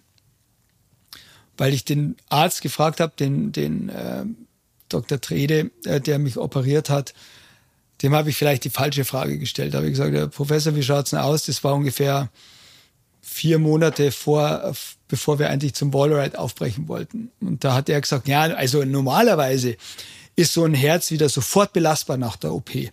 Ähm, weil das Einzige, was halt ist, ist, du hast halt, wir müssen äh, Muskel, Muskeln durchtrennen, um an das Herz zu kommen. Du hast einen Wundschmerz, äh, da müssen wir den Lungenflügel über die Zeit der äh, Operation lahmlegen. Also die Lunge wird sauer sein. Ähm, aber das Herz ist sofort wieder belastbar. Habe ich gesagt, wunderbar, das wollt ihr hören, das mache ich sofort. Und äh, habe das dann machen lassen und ich muss ehrlich sagen, ich habe danach gelitten wie ein Hund. Also es war wirklich ein brutaler Impact. Ähm, ich hatte Schweißausbrüche in der Nacht, ich hatte, ich hatte Schmerzen, äh, Operationsschmerzen, dass ich gar nicht mehr gewusst habe, wie, wie liegen soll. Aber ich habe mich dann trotzdem, weil es ja pressiert hat, weil wir einen Wallride machen wollten, habe ich mich dann, ähm, ich wurde am Montag operiert, am Freitag habe ich mich dann selber entlassen, weil ich gesagt habe, das bringt jetzt eh nichts hier rumliegen, weil ich muss ja trainieren und war dann nur nicht einmal eine Woche später wieder am Home Trainer gesessen und habe versucht, ähm, äh, Cardio-Training zu machen. War aber nicht gut, ich bin kaum auf den Bock raufgekommen. Gell? Und habe es dann aber trotzdem geschafft, in drei Monaten so weit zu sein, dass ich gesagt habe, wir probieren's. Hört sich an wie Wallride, das Reha-Programm. genau. So. Und das war, muss ich ehrlich sagen, ne, auch wieder alles so einschneidende Erlebnisse, die natürlich auch deine Wahrnehmung, jetzt nicht nur was den Sport angeht, sondern deinem gesamten Leben gegenüber äh, angeht, war das wieder so eine war das so ein Schlüsselerlebnis. Äh, auf einmal bist du wieder gezwungen draufzuschauen, ähm, alles in Frage zu stellen, alles auf den Prüfstand zu stellen und äh, dir natürlich die Frage zu stellen, musst du das überhaupt noch, musst du dir das überhaupt noch antun? Aber dann musst du, dann kommst du halt immer wieder an den Punkt, wo du sagst, ja, das ist mein Leben, das ist meine Leidenschaft und das ist das alles wert, diesen diesen ganzen diese ganze Mühsal, dieses Quälen. Ich meine, ich bin jetzt nicht einer, der sich äh, total quält, aber ich akzeptiere ich akzeptiere die Quälerei, um diese Momente erleben zu können, wenn es dann vorbei ist äh, und um in diese Regionen vorzudringen, ähm, um solche Unternehmungen auch tatsächlich durchstehen zu können, weil es ist ja nicht nur, es geht ja nicht nur darum, ein bestimmtes Ziel zu erreichen. Und die Quälerei ist notwendiges Übel, um dieses Ziel letztendlich erreichen zu können, sondern es geht einfach darum, auch dich selbst immer wieder neu zu erfahren. Also beim Wallride war es tatsächlich so, äh, die wesentliche Fragestellung oder einer der wesentlichen Motivationsgründe für ein Wallride und für alle Expeditionen ist immer die gewesen, bin ich körperlich und mental vor allem in der Lage, dieses Unternehmen zu bewältigen? Ähm, oder bin ich es nicht? Also du gehst immer mit einer Erwartungshaltung rein und kommst mit unglaublich viel Erfahrungen, auch mit negativen Erfahrungen wieder zurück und entwickelst dich ja auch bei jeder Unternehmung in gewisser Weise ein Stück weiter. Äh, du erlangst mehr Erkenntnisse über dich selber und, äh, und du hinterfragst dich natürlich, wenn du da den zehnten Bichel hochschiebst und dir die Lunge bis zum Knie aus dem Mund raushängt, fragst du dich, sag mal, warum musst du das machen? Gell? Warum? Äh, und dann haderst du natürlich immer mit dir, aber am Ende kommst du immer wieder zu der Erkenntnis, dass das einfach zu deinem Leben dazugehört. Und irgendwann akzeptierst du das dann auch. Und ähm, genauso war es mit dem Wallride und genauso war es mit, mit, äh, mit diesen Herzen. Ich habe gesagt, nee, ich werde mein Leben nicht verändern. Ich werde einfach so lange wie möglich äh, an dieser Lebensform, an dieser Lebensphilosophie äh, dranbleiben da muss schon noch was ganz anderes passieren, dass ich mein Leben komplett verändere und dass ich ähm, diese Leidenschaft Klettern, diese Leidenschaft Abenteuer ähm, vielleicht mal aufgebe. Also ich kann mir nicht vorstellen, dass das jemals der Fall sein wird. Vielleicht ist es keine wirklich noch, noch keine und hoffentlich auch lang noch keine großartige Veränderung, aber für die Tourenplanung oder für, für kommende Projekte musst du ja jetzt mittlerweile schon ganz viele Checkboxen haben, oder? Es sollte schon Freiheit sein, es sollte Abenteuer sein, der ökologische Aspekt sollte sein, was wir gelernt haben, und du solltest bestenfalls auch wieder heimkommen. Sollte auch sein. Gut, das sollte wahrscheinlich schon immer sein, bis auf deinen Free-Solo-Ausflug. Aber wie läuft dann so die aktuelle ja, Projektexpeditionsplanung? Wird die all diesen Checkboxen angepasst oder hat man immer noch eine Idee und los geht's? Also im ersten erstmal ist es eine Idee und ähm, oder eine Vision oder oder ja ein Wunsch, der auf einmal plötzlich kommen kann. Also zum Beispiel Grönland war, hat sich entwickelt, weil ich immer wieder nach Nordamerika geflogen bin und da fliegst du ja nach äh, über Grönland drüber, ist ein Tagflug und das hat mich einfach so fasziniert, diese Weite, diese, diese, diese weiße, riesige Fläche, wo ich dann gesagt habe, einmal in meinem Leben möchte ich mal da unten stehen, auf dieser Fläche. Nicht nur drüber fliegen, sondern ich möchte da unten stehen. Und es ist ja so, dass du ja auch als Sportler, als Kletterer immer nur so einen gewissen Zeitraum zur Verfügung hast, um das zu machen. Je älter du wirst, umso geringer wird dieser Zeitraum, dass du noch leistungsfähig bist und wirklich du noch Lust hast, ähm, sowas umzusetzen. Und dann bleibt nicht mehr äh, dieses Argument, ja, das machen wir irgendwann mal, sondern du musst es dann schon immer ganz klar definieren, wann du das machen willst. Und genauso ist es bei allen zukünftigen Unternehmungen. Ich habe bestimmte Ziele noch im Kopf. Ähm, und äh, ein großes Ziel war halt jetzt eben nach Tadschikistan zu reisen, ähm, um dort im Pamirgebirge eine große Wand zu klettern. Da ist das Aksu Valley, wo es riesige Felsformationen gibt. Und diesen Bereich, also den ganzen asiatischen Raum, den kenne ich noch gar nicht. Ich war zwar mal in Russland im Ural unterwegs, aber nicht zum Klettern, sondern da haben wir so eine Expedition gemacht an die Mampoponers. Das ist so ein Wahrzeichen, das sind sieben Steinsäulen, die in, the middle of nowhere irgendwo auf dem Hochplateau stehen. Aber ansonsten kenne ich diesen Raum überhaupt nicht. Aber wir sind damals an, äh, nach, nach in, den, ähm, in den Ural gereist. Es war im Winter mit der transsibirischen Eisenbahn von Moskau aus. Äh, ich glaube, wir haben fünf Tage gebraucht, bis wir dann am Ausgangspunkt waren. Und das fand ich eigentlich so eine großartige Art und Weise des Reisens, so dass wir gesagt haben, wenn wir da hinreisen nach Tadschikistan zum Klettern, dann machen wir das genau so, wie wir es jetzt praktiziert haben beim Wallride, also die Kombination mit dem Rad, mit dem Anhänger, mit dem Kletterzeug, alles selber transportieren. Und die großen Strecken, die bewältigen wir quasi mit dem Zug. Die Idee war, ähm, dass wir mit dem Radl wieder von der Haustür losradeln im Berg runter zur S-Bahn, in die S-Bahn einsteigen, zum Hauptbahnhof fahren, mit, vom Hauptbahnhof äh, nach Moskau mit dem Zug und von Moskau mit der transsibirischen Eisenbahn bis nach Tadschikistan, da das Radl auspacken, alles in den äh, Hänger rein und dann ins Gebirge reinradeln und genauso wieder zurück. Und dann kam der Krieg in der Ukraine. Äh, und dann war es ja vollkommen klar, dass das die Welt verändern wird und vor allem natürlich ähm, diese Vorstellung und die Idee, so nach Tadschikistan zu reisen, war nicht mehr möglich. Wir haben dann versucht, eine Alternative zu finden, untenrum über die Türkei, äh, Iran und dann nach Tadschikistan mit dem Zug, aber das ist ein Ding der Unmöglichkeit, das funktioniert nicht. Und da haben wir gesagt, gut, wir wollen natürlich immer so naturverträglich und so nachhaltig äh, wie möglich bei unserer Philosophie bei Fermins dranbleiben. Aber das ist jetzt nicht in Stein gemeißelt, dass ich nur noch mit dem Radl unterwegs bin. Das passen wir dann schon auch immer den Gegebenheiten an.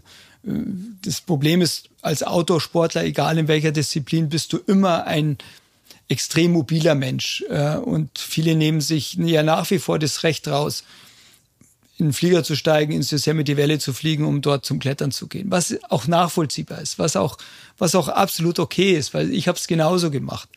Und es, äh, die Welt ist unsere Arena und es ist klar, dass bestimmte Gebiete einfach eine unglaubliche Faszination auswirken, dass ich auch äh, sehr kritische Kletterer ähm, und Klettergenerationen nach wie vor in den Flieger setzen, nach Australien äh, reisen, um dort zum Klettern zu gehen.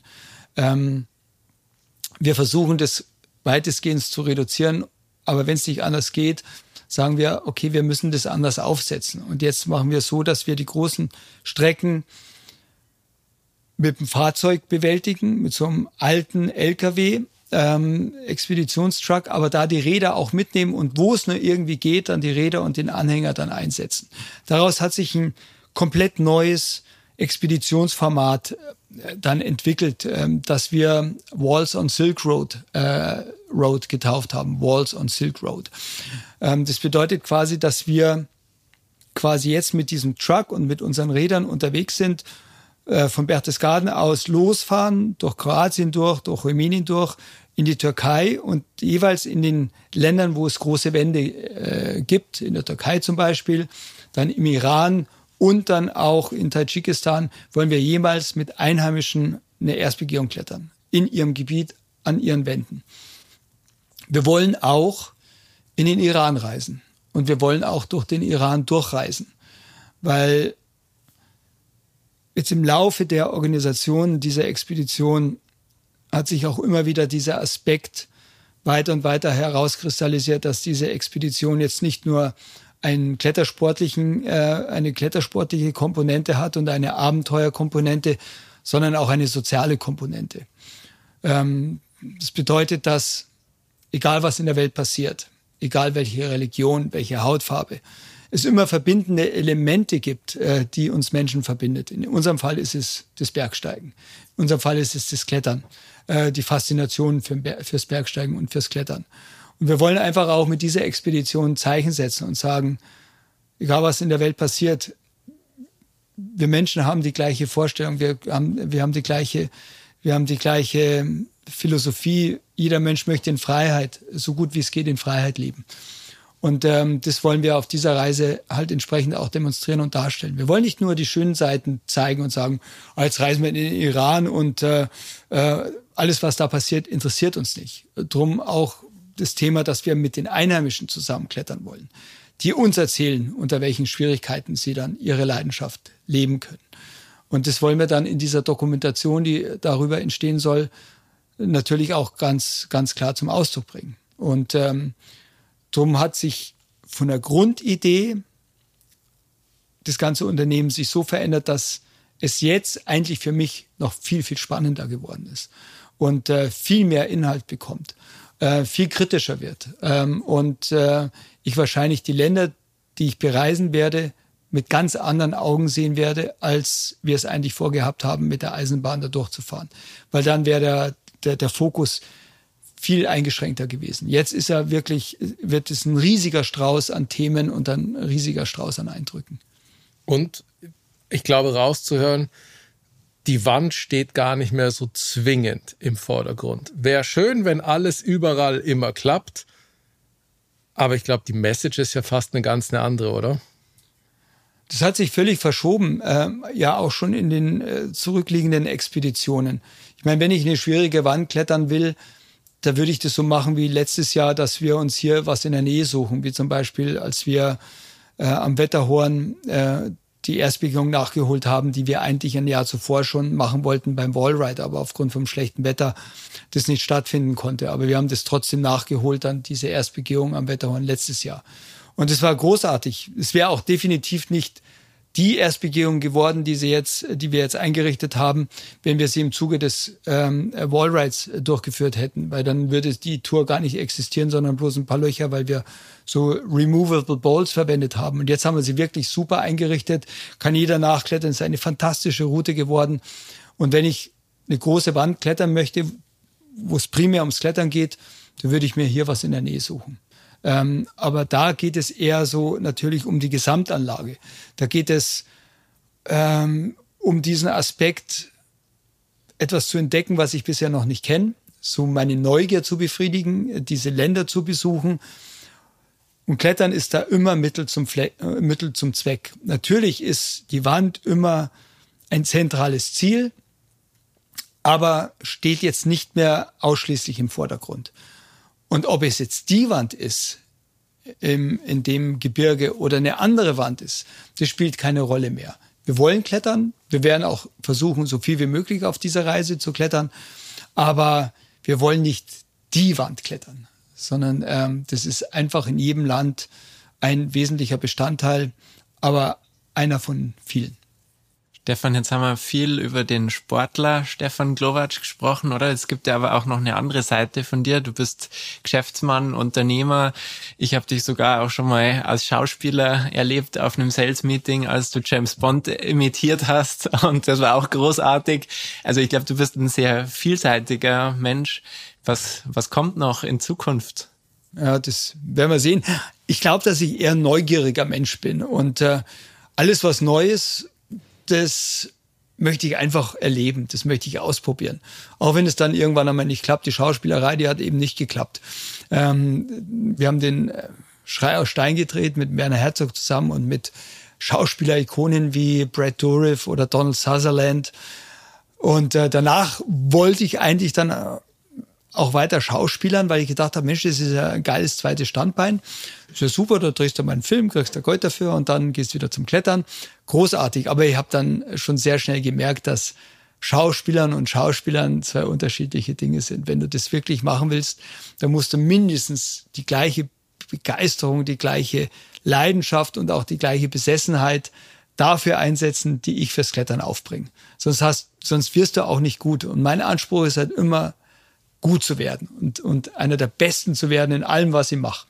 Und, ähm, und auch die, als wir vor 25 Jahren Red Chili gegründet haben, äh, die Kletterschuhmarke, der Uwe Hofstetter und ich, da war der Anspruch ganz klar, wir wollen bei den ganz Großen mitstinken. Wir wollen einer der führenden Kletterschuh-Brands werden, was uns dann auch eine Zeit lang über einen gewissen Zeitraum auch gelungen ist. Zumindest waren wir mal in England Nummer eins von den, äh, äh von den Kletterschuhen und dann waren wir auch so in den Verkaufszahlen äh, bei den großen, ähm, bei den großen Shops wie Shake Schuster waren wir äh, Nummer Nummer zwei oder mal Nummer drei, aber halt bei den Großen dabei. Und das war immer mein Anspruch, nicht Geld zu verdienen, sondern ich wollte, ich sah immer alles sportlich, auch Red Chili sah ich sportlich. Und ähm, weil ich einfach neugierig bin und war, ob ich in der Lage bin, das hinzukriegen, ob das funktioniert. Und ähm, so gehe ich halt alles an. Ähm, auch ich sehe, ich sehe mich jetzt nicht unbedingt als Geschäftsmann.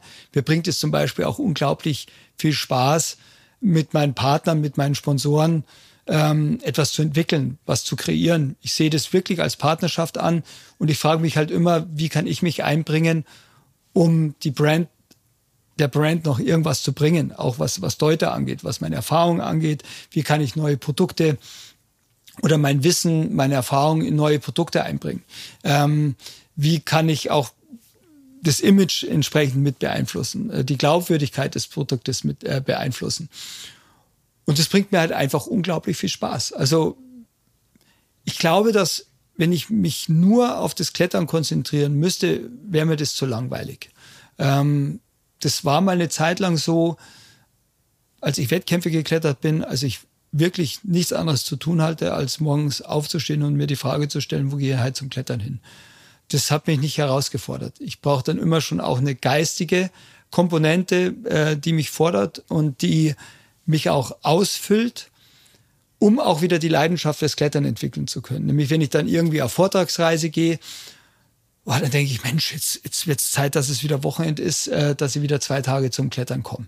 Ähm, sonst würde ich mich ja gar nicht auf die zwei Tage mehr freuen, äh, wenn ich jeden Tag die Möglichkeit hätte. Also das ist schon immer Yin und Yang, das ist schon immer entbehren und dann genießen. Klingt so, Stefan, als würde dir nicht schnell langweilig werden, oder? Also du hast genug zu tun im Leben. Ach, ich liege dann schon auch mal ganz gerne um zwei nachmittags äh, eine Stunde auf dem Sofa und mache gar nichts. Na, ja. immerhin, wenigstens da bist du auch Mensch. Herrlich. Ja, ja. Aber ich habe jetzt zum Beispiel, ähm, ich habe früher mal in meiner Kindheit mal äh, ein Jahr lang oder zwei Jahre lang äh, Gitarrenunterricht gehabt. Dann habe ich es irgendwie verworfen, weil mein Gitarrenlehrer gesagt hat, du musst ja die Fingernägel wachsen lassen, äh, weil sonst funktioniert das nicht. Dann habe ich gesagt, ich bin aber Kletterer, es geht nicht. Gell. Dann habe ich gleich zum Gitarrenspielen aufgehört. Jetzt habe ich wieder angefangen, ähm, weil ich gesagt habe, ich muss jetzt ein bisschen wieder was für meinen Kopf machen, linke und rechte Gehirnhälfte äh, äh, trainieren und ähm, wir haben wieder die Noten beigebracht und versuche jetzt da krampfhaft irgendwelche Stücke einzustudieren. Und da ist mein Ehrgeiz auch wie ein Torpedo. Also ich sitze dann teilweise stundenlang, ich, mir verkrampft der, der Arm schon und die Hand schon so und die ich bin da so ehrgeizig und bin da so stinksauer, wenn ich das halt dann nach einer Stunde selber nicht zusammenbringe. Aber da kann ich mich total reinfuchsen. Und das ist halt mit allem so. Aber mittlerweile ist es tatsächlich so, dass ich jetzt immer auch dieses Zeitfenster im Fokus habe. Äh, ich sage mir jetzt, jetzt bin ich 57, ähm, 58 ist dann im März. Ja, vielleicht noch 17, 18 gute Sommer. Das ist nicht mehr viel. Äh, und dem ordne ich alles unter, dieser Perspektive. Und sage, also alles, was ich jetzt noch machen möchte, das kann ich nicht mehr irgendwie weit vorausschieben, weil äh, je schwieriger die Expeditionen sind, die noch ein hohes Maß an körperlicher Leistungsfähigkeit erfordern und geistiger Leistungsfähigkeit, das muss jetzt passieren. Äh, da kann ich nicht mehr lang drauf warten. Und wenn ich irgendwas noch lernen möchte, dann muss ich das jetzt machen.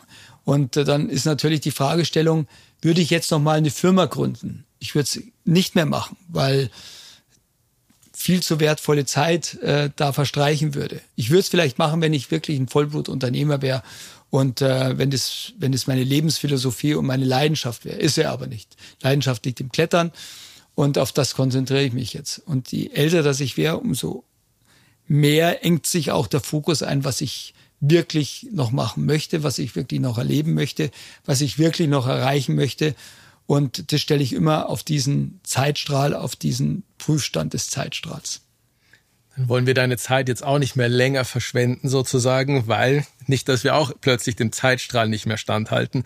Ja, das passt schon. Darum würde ich sagen, wir kommen jetzt auch zum Schluss. Wir haben immer noch so zwei, drei Fragen zum Schluss. Eine, was mich brennend interessieren würde, wenn du so ehrgeizig bist, wie ist es beim Packen? Bist du ein guter Packer oder hast du was, was du gerne und immer vergisst?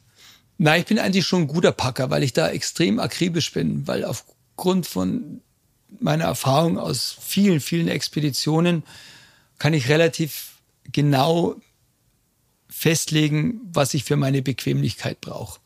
Ähm, und ähm, eine gute Matte, ein guter Schlafsack, ähm, und ähm, da weiß ich schon ganz genau, was ich in den Rucksack reinpacke. Also da, ähm, da gibt es so ein Standardritual und alles, was noch dazu kommt, ist so ein Add-on. Je größer der Rucksack, umso mehr kommt dazu. Aber wenn du den dann hochhebst, dann wird der Rucksack dann halt einmal kleiner. und dann vervollständigt doch noch meine zwei Sätze. Nie wieder werde ich eine Herzuntersuchung machen lassen. Und immer wieder wirst du aufbrechen. Ich werde wahrscheinlich immer aufbrechen äh, und wenn es mit dem Rollator ist. Äh, also das, diese Neugier, was Neues zu entdecken, die ist Gott sei Dank noch nicht verschwunden. Die wird eigentlich Gott sei Dank immer stärker. Und ich kann mir nicht vorstellen, äh, dass irgendwann einmal die Energie, die so, äh, so wenig wird, dass ich sage, so jetzt reicht, jetzt bleibe ich daheim, äh, ich habe genug gesehen. Ich glaube, das wird nie der Fall sein. Stefan, vielen Dank. Hat mega Spaß gemacht, mit dir zu ratschen. Ja, danke. Ebenfalls. Vielen Dank, Schöne dass du Fragen. da warst, Stefan. Bleib uns auf jeden Fall gesund. Wir sind gespannt, was du von der Seidenstraße mitbringst für Eindrücke. Und in da hören wir uns bestimmt vielleicht nochmal wieder. Vielen Dank, dass du da warst. Hat mir sehr viel Spaß gemacht. Vielen Dank. Lasst die Geschichten weiterleben, indem ihr diesen Podcast abonniert und mit euren Freunden teilt. Und für noch mehr Stoff zum Träumen folgt Deuter auf Instagram oder schaut auf deuter.com vorbei. Wir freuen uns auf euch.